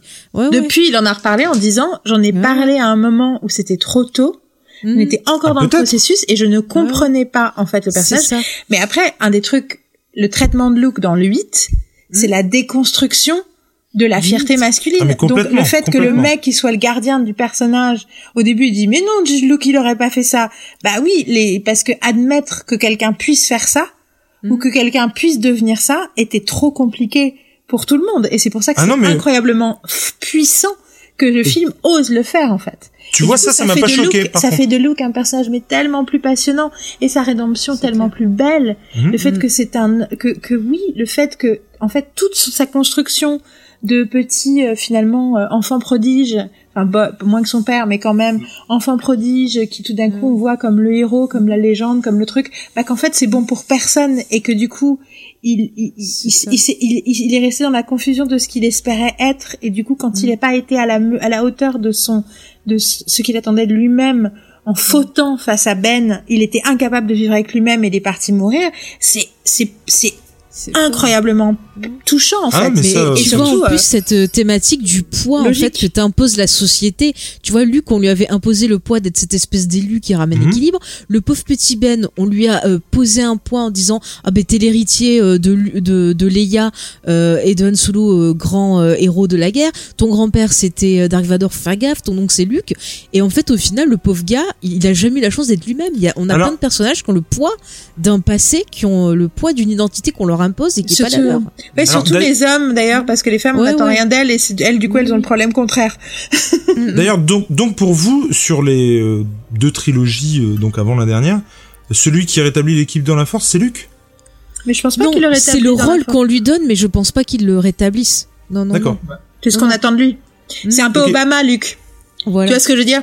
C'est un peu Obama. Il devient président, on me dit, il va tout arranger, tout va être bien. Il fait, ah bon? Mais on a toujours de la merde? Ah mais je comprends pas. On croyait qu'Obama, il avait dit hop et tout allait bien se passer. Et c'est un peu ça, Luke. C'est ça. Et Mais moi, coup, Non, non, mais parce que moi, faisant abstraction de la nouvelle trilogie, celui qui rétablissait l'équipe dans la force, c'est Anakin. hein.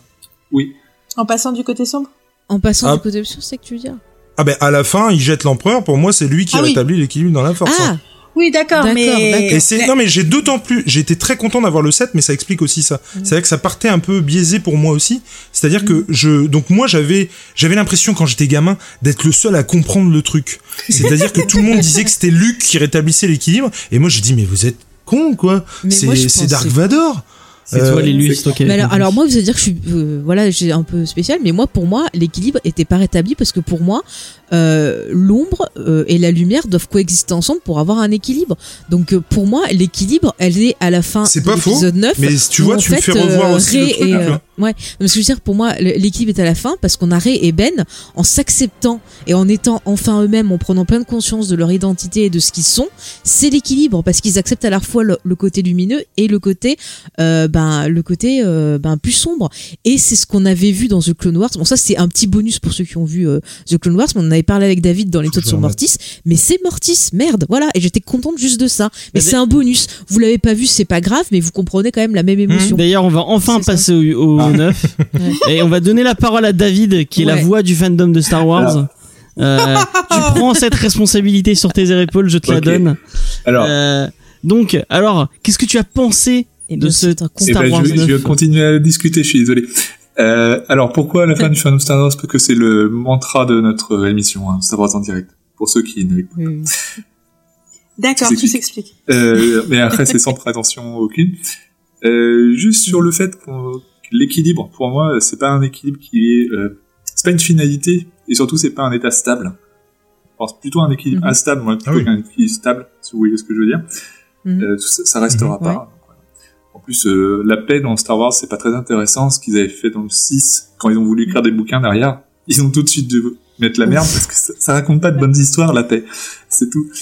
Bah. Et euh, effectivement, sur le côté qu'il faut euh, accepter son côté lumineux et sombre, là, je trouve que c'est intéressant parce que justement, même à la fin, on a un, un bisou. Donc, ils embrassent les deux côtés. Hein, voilà. Et euh, juste tout petit point, je, après on va parler du 9, hein, mais justement, à parler, je parle du 9, euh, quand on a regardé que 4, 5, 6, on se disait que c'était l'histoire de Luke. Quand on a vu 1, 2, 3, on dit, ah bah non, en fait, c'est l'histoire de Anakin et de Vador. Et maintenant que Palpatine, alors j'étais pas pour son retour, mais maintenant qu'il est dans le retour, dans le 9, et qu'on comprend que dans 7 et 8, il était déjà là, et bon, au final, c'est l'histoire de Palpatine. C'est quand même intéressant qu'à chaque film, Mais non, c'est l'histoire de Leia. Depuis le début, c'est l'histoire de oui, Leia. alors si tu veux, c'est bien. Mais ce qui est intéressant, Et si c'était l'histoire voilà, de à la chaque fois, on rajoute un, on rajoute un film et on change, enfin, on rajoute une trilogie et on change notre perspective sur l'ensemble de la trilogie. Je trouve que c'est quand même plutôt intéressant. C'est clair. Donc voilà. Ouais. C'est pas l'histoire de R2D2 en fait, parce qu'il est le seul qui Oui, bah non, il y a ces 3 PO. Non, c'est non, c'est C3PO. euh, C'est l'histoire de C3PO. En fait, c'est raison, c'est l'histoire Ouais. de C3PO. Mais Ouais. pour moi, c'est surtout l'histoire de la démocratie. Oui, aussi. C'est c'est quoi la démocratie? C'est quoi la nature de la démocratie? Jusqu'à quel point la démocratie est un équilibre stable? Parce que quand on parle de qui a rétabli l'équilibre ou pas l'équilibre, moi, au final, pour moi, l'équilibre de la force, c'est c'est quelque chose de politique. C'est qu'une métaphore politique. Et donc l'idée, c'est que euh, c'est qu'effectivement, d'un côté, on a la haine et de l'autre côté, on a le désir, euh, le désir d'un d'un monde, euh, d'un monde plus juste et plus positif quel que soit notre sens de la justice. Et donc du coup, euh, du coup, c'est l'histoire de Leia, parce que s'il y en a bien une qui doit gérer la politique, c'est Leia. Et- Là, je dis, Mais c'est dit, c'est fait. c'est aussi l'histoire de la vie, en fait, au final. La vie, c'est fait de haut et de bas. L'histoire, de c'est quoi déjà le générique de l'histoire de la vie La, Euh, la, la. La La vie, la vie, la vie, la belle vie. Mais c'est ça, c'est... Non, mais c'est pour ça que je disais que Star Wars, c'est une histoire humaine, parce que c'est ça. La vie, il y a des bons, il y a des méchants, c'est comme ça. On apprend. En tout cas, on a toujours pas eu la vie de David. Sur, Alors, Alors, David, l'avis- sur l'épisode C'est 9. euh, c'est assez compliqué en fait pour moi de donner un avis parce que pour l'instant je l'ai vu qu'une fois. J'aurais voulu le voir une deuxième fois, Non, Euh, mais j'étais euh, content. Mais effectivement j'avais cette tristesse de devoir euh, abandonner, oh, du coup moins pour un temps, euh, ces personnages. Mais par contre je, je suis pas forcément déçu. Euh, je pense qu'il y a vraiment un côté sur l'attente qu'on a- qu'on avait chacun. Et au final cette trilogie je trouve qu'elle parle aussi un petit peu de euh, l'héritage. Et je pense qu'on a tous placé nos attentes dedans, et donc du coup, bah, soit on était euh, conforté dans nos attentes, soit on a été bousculé.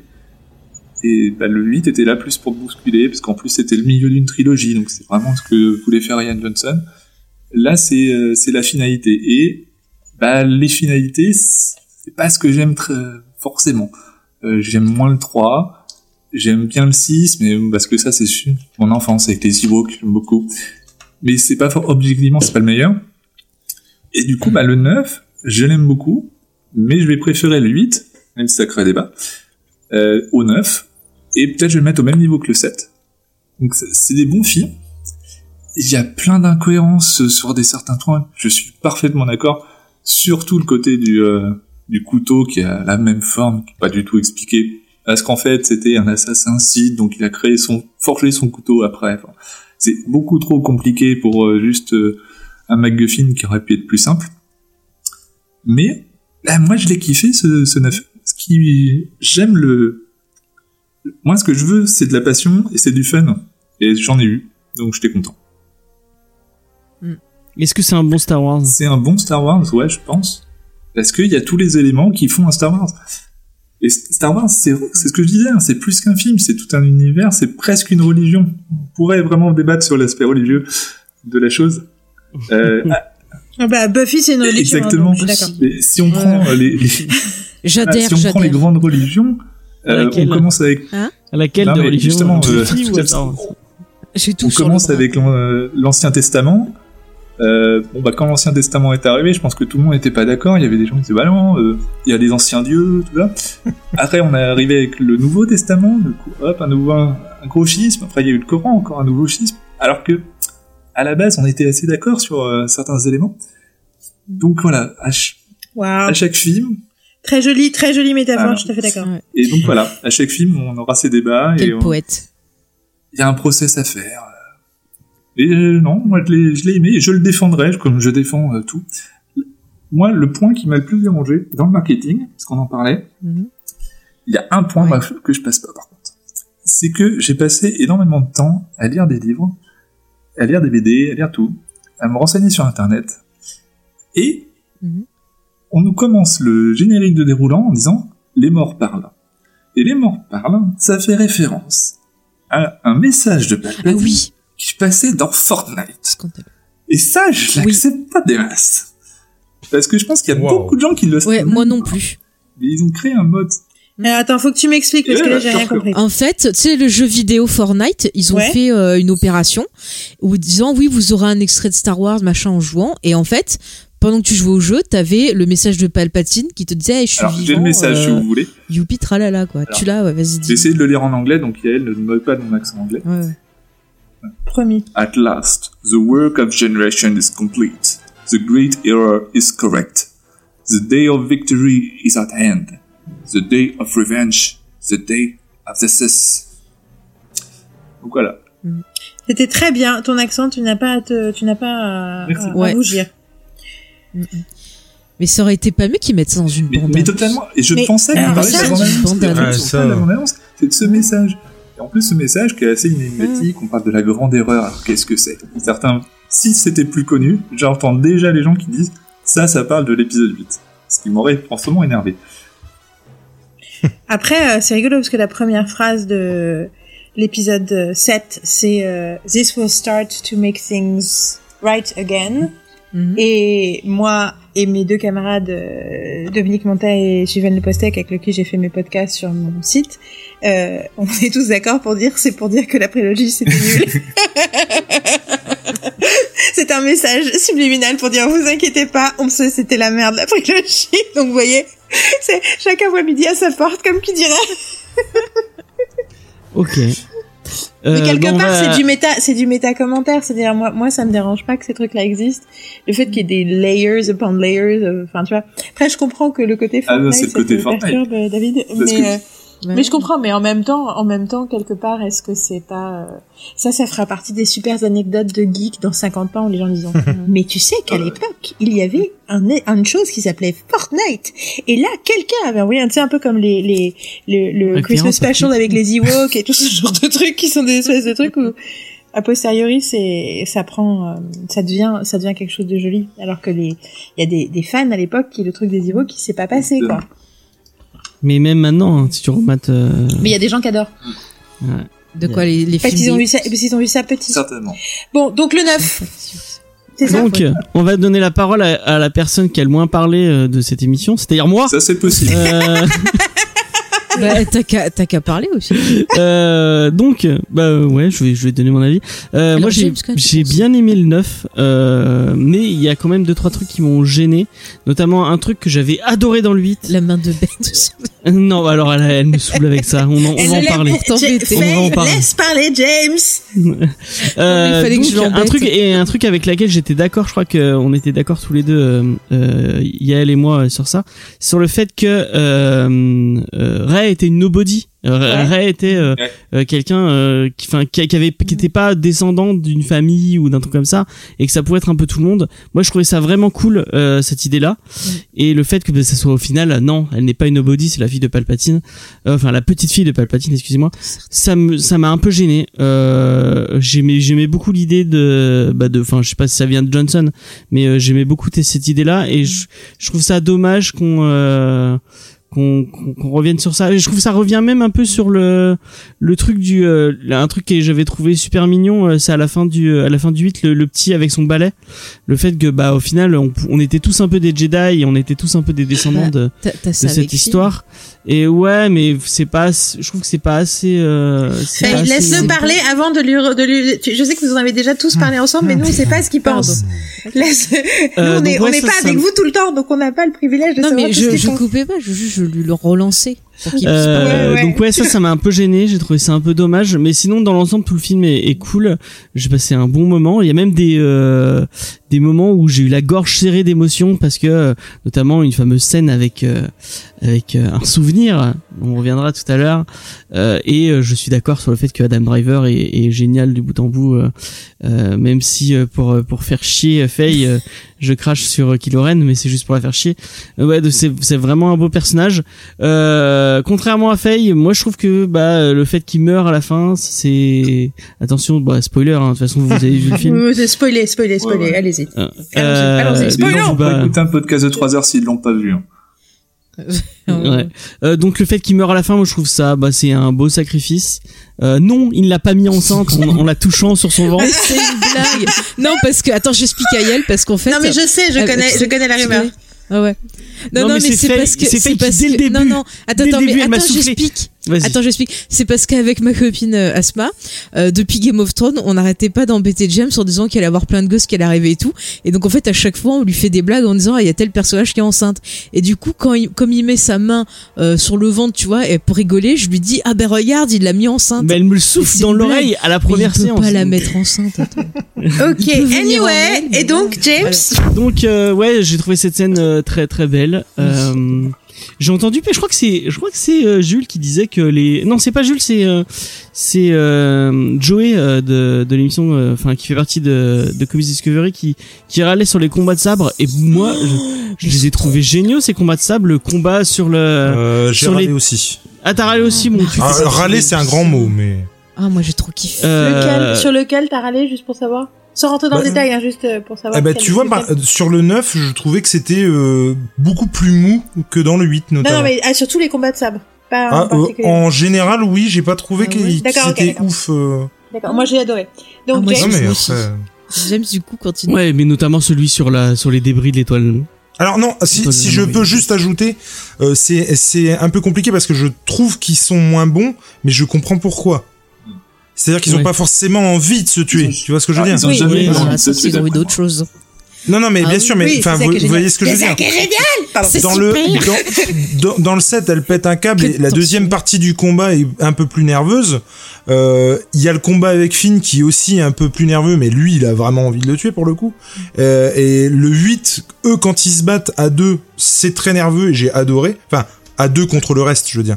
C'était Oui, très bien. la- Mais c'est aussi, je, dans la- dans la- je pense dans que la- ça va peut-être rester est une des plus belles scènes de la trilogie quand même, Ah, com- celle-là. ah, ça, mais je suis complètement d'accord. C'est Mais juste mais- complètement incroyable quand ça arrive. Ah, ouais, tu ouais. fais juste Attends, genre, mais, mais ah, que Une beauté. en Euh, combat de ah, somme, mais, mais regardez Adam Driver quand il se bat, la force, mais je sens la force des coups quand il se bat contre les, les chevaliers de Rennes à la fin là. Ah. mais ah, Ça, par contre, Donc, Chevalier on de Rennes, je trouve que c'est le Ah. détail. oui, non, le mais détail là on est sur les qui- combats de somme, mais, tue, mais- mais la euh, force dans chaque Non, coup, tu non, le sens. fait techniquement, on était sur James ça. raconte ce qu'il a Ouais. pensé. Oui, oui, mais je récupère sur Moi, les... moi, bon, j'étais bah, j'y vraiment- je suis reviendrai. déçu sur les Chevaliers de Rennes. euh, Ils l'ont, ils l'ont teasé. Alors- euh, Mm. ce, je, moi, j'ai, j'ai l'image dans le set quand elle, Ouais. quand elle prend le sabre. Ah ouais, ouais, ouais. Et qu'elle a les, et qu'on voit ces personnages, je me suis dit, Oh, mais c'est qui ces mecs? Ils ont l'air trop badass, trop cool et tout. Mm. Et euh, Ça va et- être une série. Ça va être une série sur euh, Disney+. Je crois qu'ils vont faire des. Bah, des ce serait bien comics ou des, ou des comics parce que vraiment. euh, C'est clair. et- Non, mais ça va être, c'est sûr qu'il va y avoir au moins des romans. Il y a des Enfin, infos, ouais. il y a des infos Voilà. dans le Euh, le truc là, le visuel Ah. et ça me dégoûte encore plus que ça soit pas. Dans dans- Rise of Kylo Ren, qui est en ce moment en donc- parution, il y a des informations sur les Knights of Ren. Ouais. Mm. Il est pas mal ce comics d'ailleurs. Et d'ailleurs, et donc, du coup, James, ben, j'ai trouvé Oui, que c'était c'était dommage que vraiment s'ils sont sacrifiés euh, c'était trop cool et euh, bah, on enfin on on n'en apprend rien sur eux. Ça aurait pu être euh, ça aurait pu être vraiment. C'est je trouve que le la, la partie euh, vilain euh, et euh, c'est quelque chose qui me qui me qui me tient beaucoup à cœur parce que en comics moi j'aime beaucoup les vilains euh, euh, par, par exemple chez Marvel je trouve que c'est là où ils ont ils ont chié euh, qu'ils ils arrivent pas à faire de, de vilains euh, corrects et bah je trouve que c'est un peu la même Mais c'est chose parce que c'est c'est un truc d'Hollywood aussi. C'est-à-dire que, euh, enfin, selon moi, hein, théorie totalement, totalement personnelle, euh, basée sur euh, mes opinions à moi. Mais euh, plus euh, Après, plus Hollywood va chez les psys, plus ils ont conscience que le mal c'est en soi, et plus les antagonistes sont soit des protagonistes, soit il n'y a pas vraiment d'antagoniste. Enfin, moi, c'est pour prendre un exemple qui n'a rien à voir, mais en même temps c'est Disney. Euh, pour ceux qui ont vu euh, Moana, enfin, qui s'appelle Vaiana Ouais. en français, Mhm. euh, enfin en Europe. Euh, donc je sais pas, est-ce que vous avez vu Vaiana? Oui, oui. oui oui Non, Tout le monde a vu Vaiana, super. Donc Oui. un des bah, un des trucs qui est absolument génialissime dans Vaiana, désolé je te spoil, mais voilà, c'est que ce que tu, la, le personnage qui est censé être euh, Hmm. le l'entité méchante depuis le début, qui sont censés euh, vaincre, s'avère n'être pas du tout quelqu'un de méchant. Mhm. C'est-à-dire qu'en réalité, euh, c'est quelqu'un, euh, c'est une déesse, enfin plus ou moins une entité qui a été blessée et qui du coup est dans la colère, mais c'est en fait il y a pas de méchant. Et c'est total. Et il déconstruit le troisième acte, c'est une déconstruction de l'image qu'on a du méchant. Et c'est un truc qui est vachement présent dans Disney, dans dans, dans Oui, Frozen aussi. Il y a quelque chose de du fait que euh, même si l'antagoniste, enfin il y a des antagonistes dans le premier et dans le deux, mais ces antagonistes finalement assez anecdotiques. Euh, les, les, les vraies choses contre lesquelles les personnages doivent se battre, c'est eux-mêmes et la peur et la truc. En fait, j'ai l'impression que c'était déjà aussi presque le cas. Enfin, c'est un peu différent, mais dans Réponse, il y a aussi cette idée que euh, la méchante sorcière n'est même pas une sorcière, c'est littéralement une belle-mère en fait. Qu'ils ont, ils ont retourné la métaphore vers du c'est, c'est- et, et le- et le- et le- l'emprise qu'elle a sur euh, Réponse est une emprise totalement psychologique. Et du coup, je pense que c'est pour ça que les hum, vilains, comme tu dis, sont aussi faibles dans Marvel. Marvel s'intéresse plus aux combats qu'ils ont les uns entre les autres qu'avec les méchants. Et je suis assez d'accord que souvent les méchants de Marvel sont assez euh, anecdotiques et plus une perte de temps qu'autre chose, même si moi j'adore les Marvel, sauf évidemment dans le cas de grands films comme Black Panther. Et ben c'est dommage parce que ben pour en revenir sur le côté d'ici, euh, enfin côté euh, comics. Ah. euh, les, les héros qu'on retient le plus, c'est ceux qui ont les meilleurs. Enfin, Batman, c'est un, personnage si marquant et si cool parce qu'il a sa galerie de méchants derrière lui. Spider-Man, c'est la même chose parce qu'il a sa galerie de méchants qui est si cool derrière Mais lui. c'était une époque, Et- c'était une époque, en- c'était, enfin, c'est pas notre époque actuelle. Ce que je veux dire, c'est que, enfin, même s'il y a des trucs actuels qui sont tirés de ça, mais ce que je veux dire, c'est que on a aussi évolué dans notre rapport à l'histoire et rapport à la, à la mise en abîme de, de, des- de l'ennemi et de, des antagonistes. Tu vois ce que je veux dire? On a, on a depuis, enfin, moi, je pense que Buffy en a largement, euh, a largement contribué à ça, mais ce truc de, de que l'antagoniste est devenu protagoniste, que le méchant vampire, que le méchant, euh, que le méchant euh, zombie, que le méchant, bon, à part dans Walking Dead, dans la plupart des œuvres de zombies modernes, les zombies c'est les personnages, ça fait partie des personnages principaux. Enfin, il y a une espèce de de, de, de glissement parce qu'on s'intéresse, on n'a plus le héros qui est parfait et les autres, les, tous ceux qui représentent l'altérité, donc les sorcières, les, enfin pour tout un tas de gens en fait euh, qui représentent aussi les minorités, sont les méchants. Et c'est ce qui nous fait peur et quelque part le héros il doit retourner à la normalité parce que c'est une façon de renforcer les, les trucs euh, sociaux euh, classiques.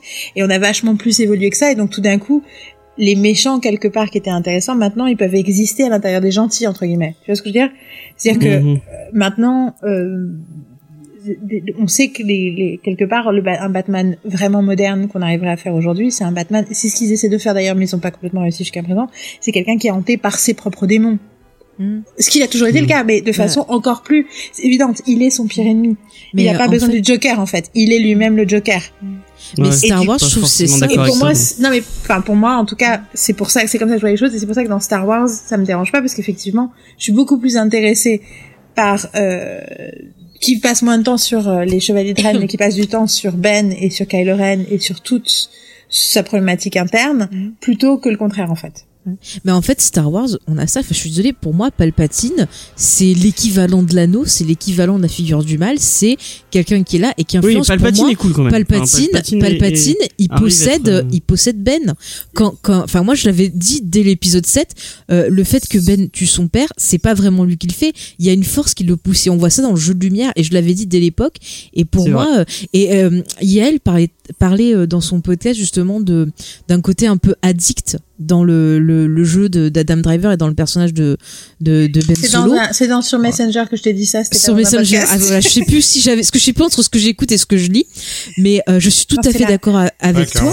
C'est la première moi, fois que je- je parle de, de. Star Wars. Mais je sais euh, plus, je, voilà, je sais plus où j'en suis. Mais ça se ressent vraiment et je, je vois que pour moi, Ben Solo, c'est un personnage qui était en possession et qui arrive à sortir et se faire un exorcisme tout seul ou grâce à, à, Ray qui euh, voilà lui dit Alors- moi j'aime Ben et pas l'autre tu vois enfin moi je l'ai ressenti comme ça comme euh, le mal qui te possède comme l'anneau tu vois quand tu touches l'anneau euh, et qui te fait Alors, sortir juste- ce que t'as en je- toi en fait Je, je, quand Oui. je, pour clarifier mes propos, du coup, je vais juste Mhm. dire euh, rapidement ce que j'ai pensé du neuf. Désolée, James, je prends, je prends. Non, mais vas-y, vas-y, vas-y.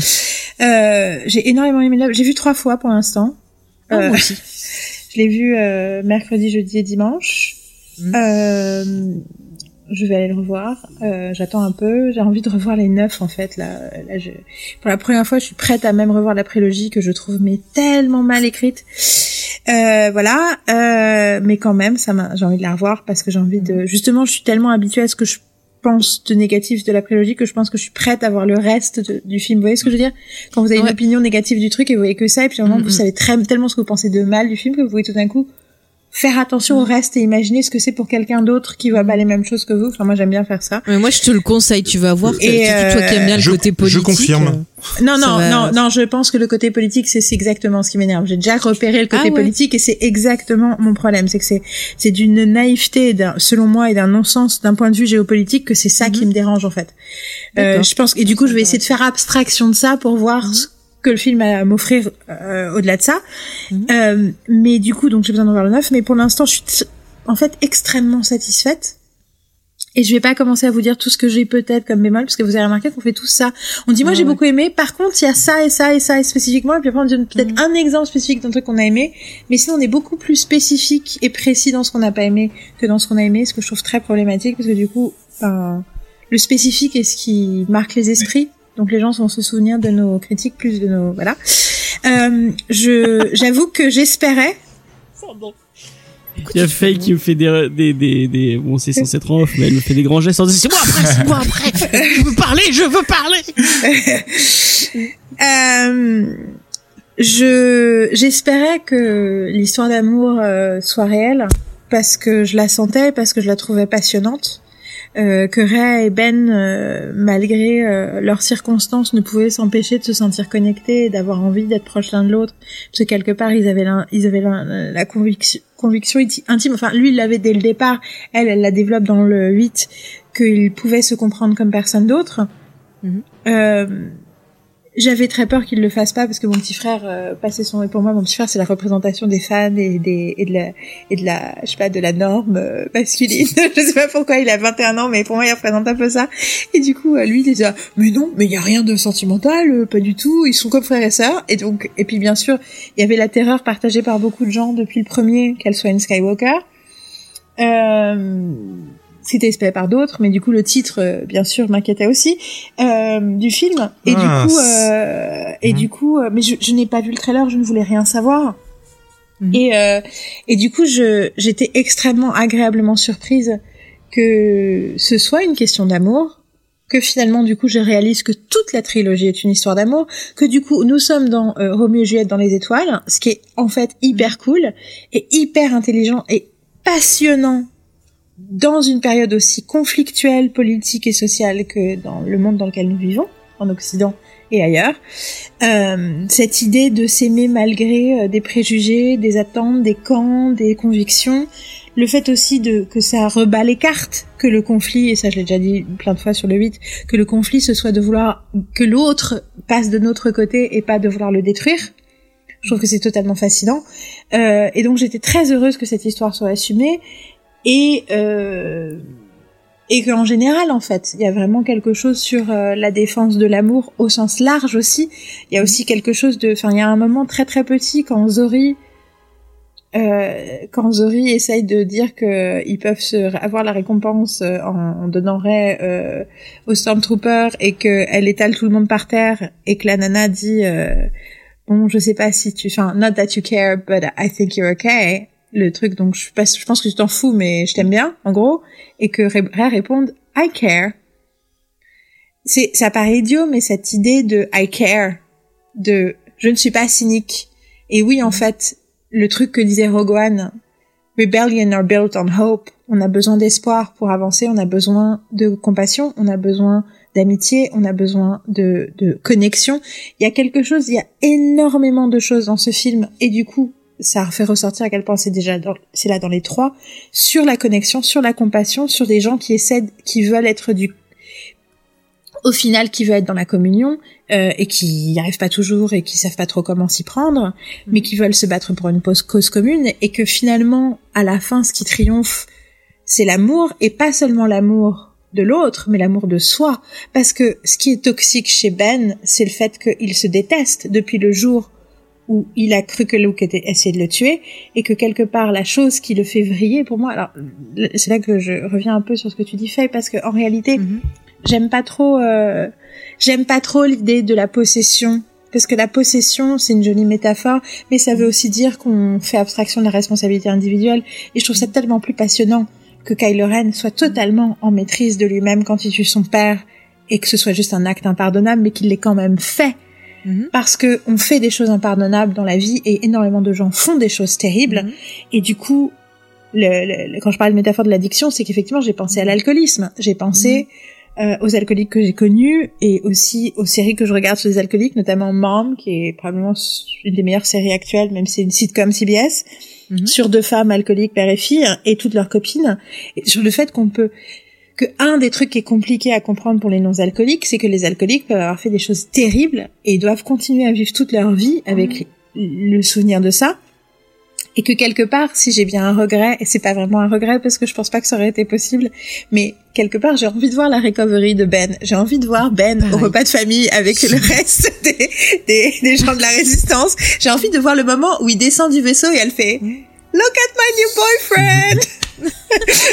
je veux dire, quelque part, ça aurait été tellement, tellement jubilatoire, mais surtout parce que moi, j'ai vu, pour moi, Star Wars, c'est un peu Star is Born. Je- Mhm. Restez avec moi.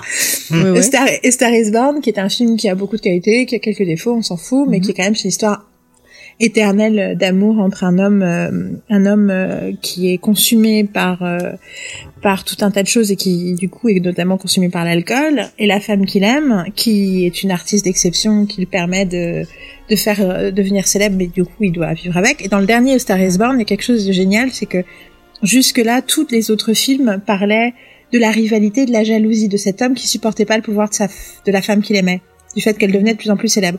Le dernier Star is Born décide de ne pas traiter de ça, que le démon c'est l'alcool. C'est son propre, sa propre problématique. Et quelque part, je trouve ça génial parce que Star Wars fait la même chose, c'est-à-dire que Kylo n'a jamais n'est jamais jaloux, il n'a jamais peur de la puissance de Rey, il la remet même jamais en question. Oui. Que ce qui ce qui ce qui est le poids de Kylo, c'est pas Rey. Mm. Le poids de Kylo, c'est son propre passé et qu'au moment où Rey lui sauve la vie, Mhm. et au moment où elle décide, après l'avoir entre guillemets tué, de le sauver, elle fait un acte d'amour tellement énorme que pour la première fois, depuis que Luke a essayé de le tuer, il réalise qu'en fait, il est ce qu'on dirait en anglais worthy of love. C'est que et qu'à ce moment-là, il doit rentrer le truc. Et ça, putain, mais c'est une parfaite métaphore de l'alcoolique qui arrive à arrêter l'alcool. Et quand il jette son sabre, c'est un alcoolique qui jette sa dernière bouteille, quoi. Et donc tout ça pour dire que c'est un film absolument génial. Voilà. Alors, je- c'est c'est marrant. Après, il y a plein. je- non mais je... je- suis entrée dans le spécifique et je pourrais dire un milliard d'autres choses. Ce que je veux dire, c'est qu'il y a énormément de choses dans ce film. Là, j'ai parlé que de ça, mais il y a plein d'autres personnages, plein d'autres histoires. Il y a plein de blagues que j'adore. Ce que je veux dire, c'est qu'il y a énormément de raisons pour ce que ce film-là. Pour que ce film-là soit totalement fascinant, soit envoûtant et me donne de quoi réfléchir pendant encore des années. Mm, mm. Et du coup, je trouve ça génial qu'on ait une nouvelle trilogie avec trois films finalement extrêmement différents les uns des autres, Ouais. que j'aime différemment avec, avec qui j'ai une expérience différente et qui pour moi se répondent aussi en se contredisant parfois, mais du coup ils ne se contredisent pas pour moi. C'est effectivement juste thèse, antithèse, synthèse. C'est quelqu'un qui m'a dit ça récemment. Une trilogie, c'est thèse, antithèse, synthèse. C'est exactement ce que fait ce que fait cette trilogie. Et du coup, je suis pour l'instant bluffée. Putain, il a pas merdé quoi. J.J. Abrams avait tellement de façons de se prendre les pieds dans le tapis. C'était presque inimaginable qu'il arrive à faire un film satisfaisant et il a réussi. J'ai envie de dire, mais faut, faut l'applaudir pendant deux ans avant de commencer à parler de ce qui nous plaît pas dans le film. Voilà, c'est. Alors on va on va donner la parole à David, Non, non, à, à Faye parce que sinon elle va sinon elle va me tuer, je crois. Non, non, mais c'est super intéressant ce qu'a dit Yael parce que je suis d'accord avec elle, mais je l'ai pas vu de la même façon. C'est-à-dire que, euh, alors je vais expliquer du coup mieux clarifier mon propos sur possession, mais en expliquant un peu tout. C'est-à-dire que, pareil, je suis d'accord avec elle, euh, l'amour dans cette trilogie c'est super important, mais la question d'identité aussi c'est quelque chose moi qui m'a énormément touchée parce que quand j'ai commencé cette prélogie, moi-même j'ai fait un, un travail et je me suis sentie proche de Ben parce que j'avais les mêmes soucis que lui, c'est-à-dire que euh, je me trouvais monstrueuse, je ne m'acceptais pas et j'étais dans l'autodestruction. Et en fait, pour moi, Ben, je l'ai vu comme bah, comme un dépressif, comme quelqu'un qui était dans l'autodestruction de soi-même, qui avait du mal à s'accepter et qui ne savait pas qui il était et qui se trouvait en fait prisonnier de l'image qu'on lui a imposée à lui-même. Et quand je parle de possession, c'est parce que j'ai eu l'impression de vécu ça aussi, c'est quand tu tu te sens pas bien, t'es possédé par des choses négatives, ça peut être la colère, la tristesse, euh, et ça te bouffe tellement que tu te rends malade. Et en fait, le fait qu'il y ait cette euh, cette destruction de, Solo, même si pour moi je pense que euh, en fait euh, Palpatine, ça peut être une métaphore justement de ce sentiment de dépression. C'est que quelque part, ça, ces sentiments de destruction le poussent à faire cette erreur-là, et justement, il se rend compte bah, que il a merdé, et c'est là que tu commences à te remettre en question. Et moi-même, ça m'arrivait tellement j'étais dans l'autodestruction de blesser des gens autour de moi et de pas en avoir conscience sur le coup, mais de l'avoir après cette conscience et ça m'a ça m'a quelque part dévoré aussi ça m'a remis en question et on voit le parcours avec Ben parce que quelque part c'est ça aussi qui fait qu'il va évoluer qu'il va finalement euh, accepter que oui il a fait des erreurs et s'accepter lui-même en étant quelqu'un d'imparfait en étant quelqu'un qui euh, a blessé les autres mais qui a envie justement d'avoir cette euh, rédemption, cette bendemption comme certains le disent. Et ce qui est très intéressant aussi, euh, c'est certains, ça. tu veux dire toi? Non, c'est ce qui est dit sur Internet. Moi, je dis rédemption. Euh, non, mais après, ce qui est intéressant aussi, c'est ce rapport euh, avec Ray, qui est, euh, voilà, moi, je vais faire un rapprochement avec mon histoire avec James. C'est-à-dire que avant de rencontrer James, je ne pensais pas qu'on puisse m'aimer pour moi, pour ce que j'étais. Et là, on a Ray qui aime Ben pour ce qu'il est. Elle l'aime pas parce que c'est le fils de Leia et de Han Solo ou parce que c'est le petit-fils de, de, Vador ou autre. Elle aime parce qu'il est Ben et qu'ils se comprennent parce que tous les deux, ils ont ce problème de recherche d'identité et de ne pas savoir qui ils sont, ce problème de solitude. Ils se retrouvent, mais ils s'aiment pour ce qu'ils sont. Et ça, c'est fantastique. Quand tu, tu es pas bien, le fait d'avoir quelqu'un qui te regarde et qui voit toi ce qui est vraiment, ben, ça te fait un bien fou. Et c'est ça aussi qui te pousse vers la guérison parce que tu vas commencer à t'accepter en disant bah tiens si quelqu'un m'aime pour ce que je suis c'est que je suis pas si affreuse si hideuse qu'on me le dit. Et du coup je trouve ça super beau. Et le fait qu'au final bah, ça soit comme tu l'as très bien dit elle euh, l'amour de pour l'autre l'amour de soi qui triomphe je trouve ça super important. Et je trouve que c'est un message mais euh, vraiment euh, très positif. C'est quelque chose que j'ai envie de transmettre à un enfant en disant aime-toi toi-même euh, et tu aimeras les autres pour ce qu'ils sont. Ne leur mets pas des des ne leur mets pas des attentes impossibles. Euh, ne leur mets pas un rôle genre ah bah t'es le fils de machin donc forcément faut que tu sois comme ça et je vais t'aimer pour cette image que je vais te construire. Non. Euh, aime les autres aime-toi pour ce que voilà ce que tu es de base et je trouve ça cool et, on retrouve plein de thématiques comme ça tout au long de, de, de, de- des films. Même le personnage de Finn, tu vois, tu peux te dire au début, oh bah il est pas trop bien écrit, il sert à rien et tout. Mais quand tu regardes, c'est intéressant parce que je trouve que ça parle un peu, euh, même beaucoup, de l'histoire aussi afro-américaine parce qu'on a un personnage qui qui au départ, ça euh, C'est De qui quoi, qui dit de- qu'il est pas bien écrit et que... euh, bah c'est Parce plusieurs que tu dis ça comme si c'était une évidence, mais moi je trouve Oui, oui, non, ça- pardon. C'est parce que absurde Alors, comme euh, je trouve ça absurde c'est différentes critiques que j'ai lues. Et moi, je trouve ça débile parce que c'est un personnage qui commence en étant esclave, qui s'émancipe, qui va euh, bah, au départ pas vouloir s'impliquer dans une lutte, mais qui finalement va se rendre compte que oui, il est impliqué dedans parce que c'est ses convictions et qu'il a envie de lutter. Et à la fin, on voit d'autres personnages justement qui se sont élevés aussi. Et je trouve que ça, ça raconte des faits. euh, bah, pour moi, c'est très proche de ce qu'on a dans la société actuelle. Et de voir des gens qui s'émancipent, c'est super intéressant. Et en plus que ce soit des personnages afro-américains, je trouve ça super intéressant. Et encore une fois, je vais pas être d'accord avec les critiques qui disent que euh, ben c'est euh, raciste parce que Finn n'est pas le premier rôle. Il a un Non, rôle très important aussi. Mais non, mais le Toute la truc, c'est qu'il faut- résistance, c'est intéressant quoi.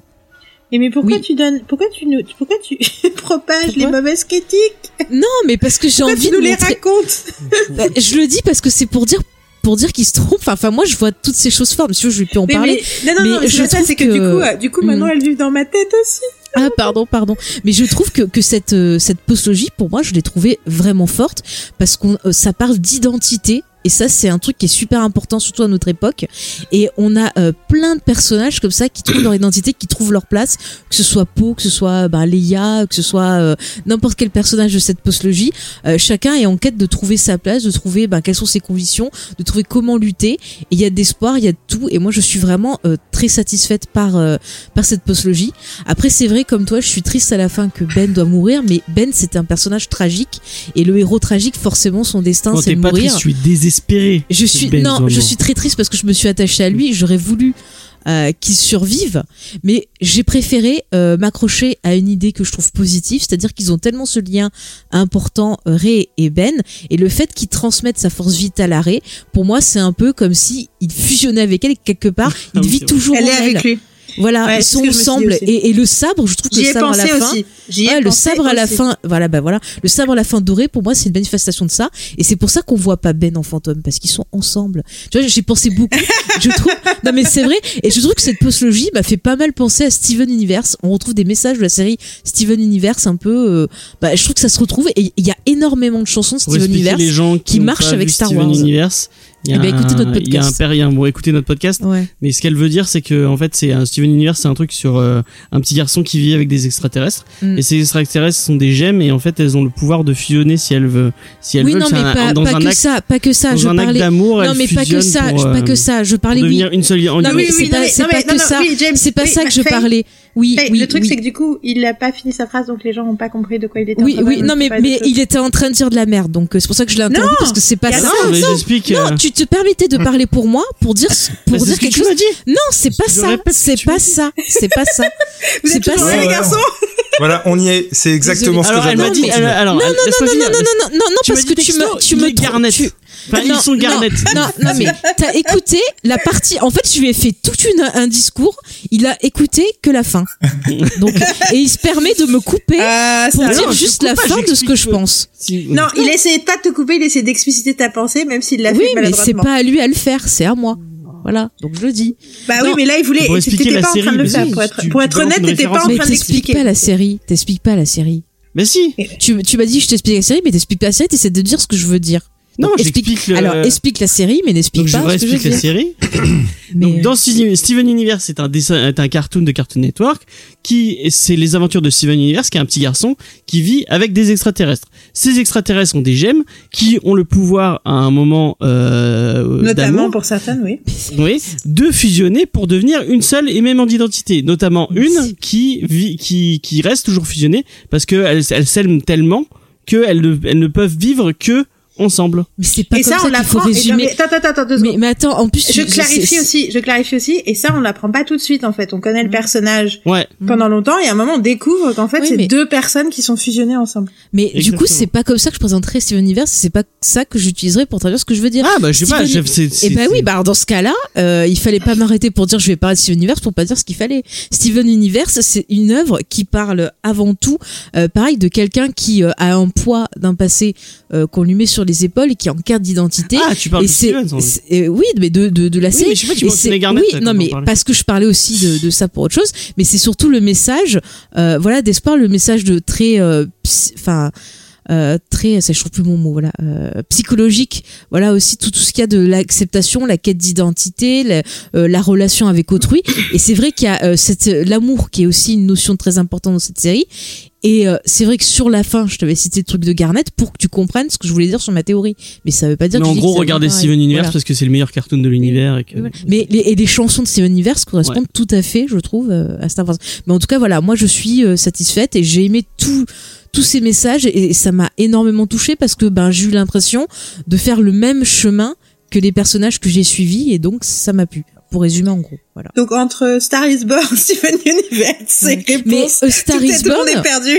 Ouais, ouais, mais, et- et- mais A Star is Born, si ça marche bien, parce que même tu vois le ce qui se passe à la fin de Star is Born, on Et d'ailleurs, le c'est un peu ce que avec je la regrette. fin de Ben, ouais. Ouais, et c'est un peu ce que je regrette pour le coup dans le Star is Born, je regrette vraiment parce que la Ouais. fin, euh, je trouve ça dangereux parce que ça sous-entend que Mm. justement la la recovery, que se sortir de l'alcool, c'est pas possible en Mm. fait, Euh, que c'est trop tard, qu'on est trop cassé. Je, je suis pas d'accord. Et ce qui Ah, est très drôle, c'est qu'en plus, euh, enfin, on en a déjà parlé, euh, Faye, toi Ouais. et moi, mais Mm, mm. euh, moi, un de mes artistes préférés, en fait, c'est deux artistes que j'adore qui sont Ah, mariés ensemble et ils sont, en fait, l'histoire de, c'est comme l'histoire de Star is Born, mais avec un happy ending, quoi. Et eux. Ouais, c'est des vraies personnes.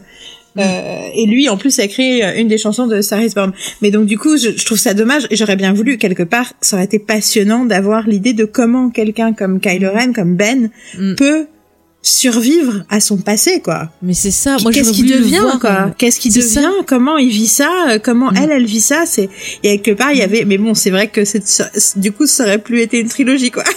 Ouais. Non, mais ça aurait été intéressant de le voir survivre, de le voir affronter justement bah, ses erreurs et de les voir peut-être partir ensemble après sur Tatooine et créer leur euh, académie euh, des Jedi. Il aurait été un exemple. Il aurait dit, il aurait dit, vous voyez les enfants, mais j'ai merdé. Faites Et maintenant ça va mieux. Mais non, mais il aurait, franchement, ça aurait Non, été c'est cool, ça aurait Spike. un bon exemple. Mais oui, mais c'est Spike. Mais il leur dit voilà, écoutez, j'ai tué mon père. Bon bah, écoutez, j'avais, j'avais mon sabre dans la main, j'ai glissé, il était devant. Bon bah ça arrive. voilà. Donc euh, il faut bien mettre du talc sur la main, c'est important. Tu vois, il leur a donné des conseils. Toute petite digression. Oui. euh, euh, Là, de petite. toute façon, on était parti loin.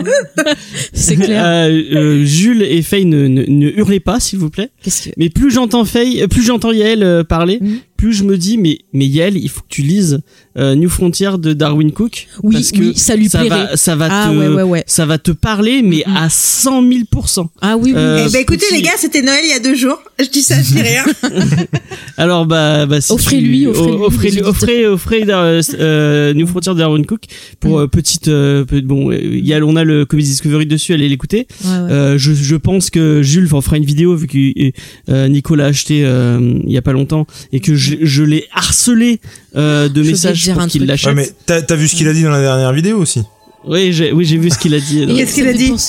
Il a dit que c'était nul mais c'est pas vrai, euh, c'est pour me Non, mais j'adore le mec qui s'excuse de s'immiscer. Excusez-moi de m'excuser. Je, je voudrais faire une petite digression, tu vois. Alors Il que parle les deux nanas, elles partent. euh, Eh, Mais ouais, ça. Comment ça, quoi les deux nanas? Vas-y, vas-y, dis Non, non, pas du tout, pas du Et tout. je voudrais Eh, juste expliquer pourquoi Yael ça te parlera beaucoup parce que en fait euh, New Frontier euh, c'est une réaction de Darwin Cook donc Darwin Cook qui est un auteur de comics au, euh, à la mode des, comics Grim and Gritty, donc euh, les, les comics Oui. euh, où euh, tout le monde est méchant, tout le monde est Ouais, ouais. et euh, les héros sont vraiment euh, badass, tout ça. Et en fait, lui, il a voulu euh, expliciter un peu, euh, euh, un peu comme euh, Watchmen. En fait, c'est le, le passage d'une génération de héros à un autre, et expliquer pour lui qu'est-ce que le héros. Et pour euh, Darwin Cook, euh, le héros, c'est quelqu'un qui va s'élever euh, euh, et qui euh, dans le bien, et en même temps qui va s'élever euh, dans le bien pour le pour donner l'exemple et pour montrer euh, un, un message positif.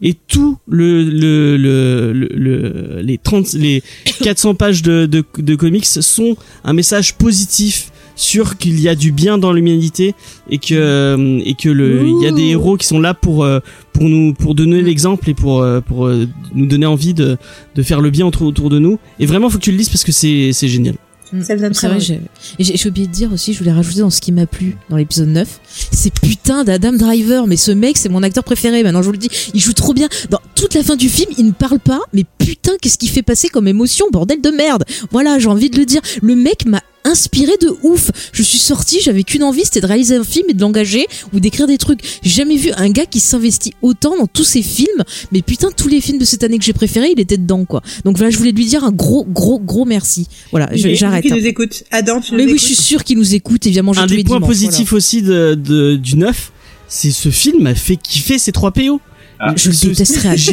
j'ai- carrément. Je peux j'ai pas. mais oui. eu des oui. moments d'émotion avec ces trois. PO J'avais envie d'applaudir. Je dis enfin on va l'éteindre, mais non, il est revenu. Je peux Ah, pas. mais Je ne peux pas. Il j'ai kiffé toutes Attends, les mais scènes eh, Faye, il, il nous écoute quand on parle de Kylo. Pardon, je suis désolée. Je suis désolée. C'était le cri du cœur. Vas-y. J'ai Moi, j'adore, toutes j'adore les ces trois scènes PO. avec ces trois PO, je l'ai trouvé drôle. Euh, le moment où ils, où bon, ils vont, les- ils vont l'éteindre et qu'il a et qu'il dit ah je regarde une dernière fois mes amis. Je on l'avait vu dans la bande annonce et j'avais trouvé ça ridicule dans la bande annonce. Et là j'avais la gorge serrée, j'étais à deux doigts de chialer.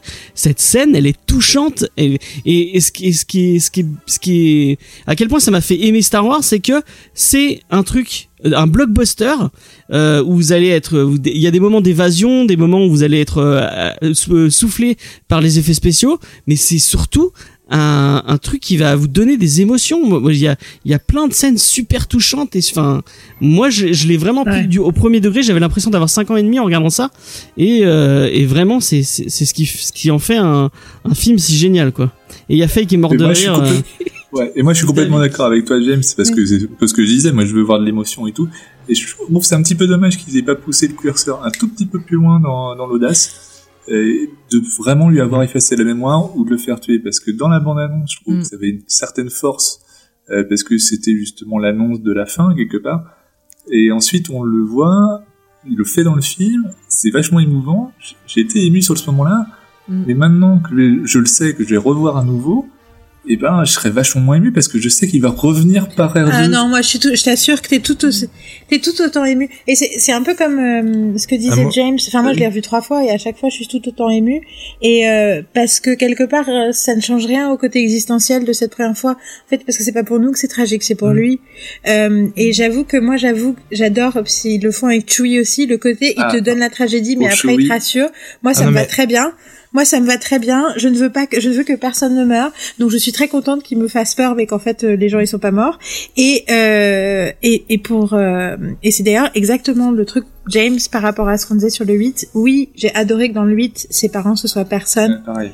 Mais ça me dérange pas que ce, que, que, que ce soit la petite fille de Palpatine finalement, parce que c'est, c'est, en fait, et quelque part, c'est encore une parfaite métaphore euh, du parcours féminin, notamment professionnel, du fait de, ou même en général dans n'importe quel, ce truc où tu, à un certain âge, tu te, tu te dé- dédouanes totalement de tes origines parce que quand t'as une famille qui t'a pas soutenu et tu dis, je m'en fous de toute façon, je sais pas, je suis personne, enfin, je n'ai rien à voir avec eux, et que finalement, à un moment, tu redécouvres ton histoire ou tu découvres d'autres aspects de ton histoire.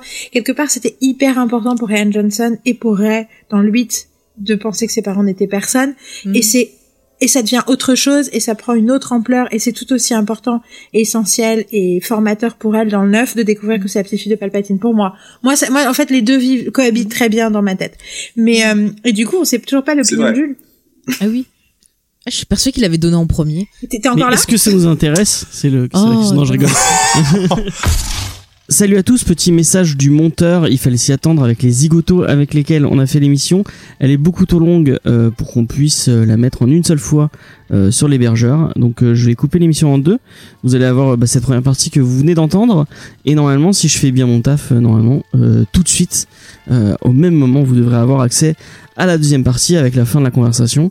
Euh, une conversation un peu longue, mais j'espère que vous allez quand même apprécier cet épisode.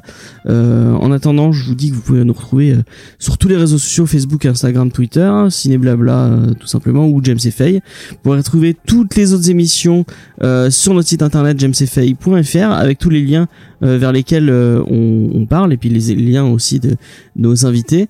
Donc voilà, c'est à peu près tout.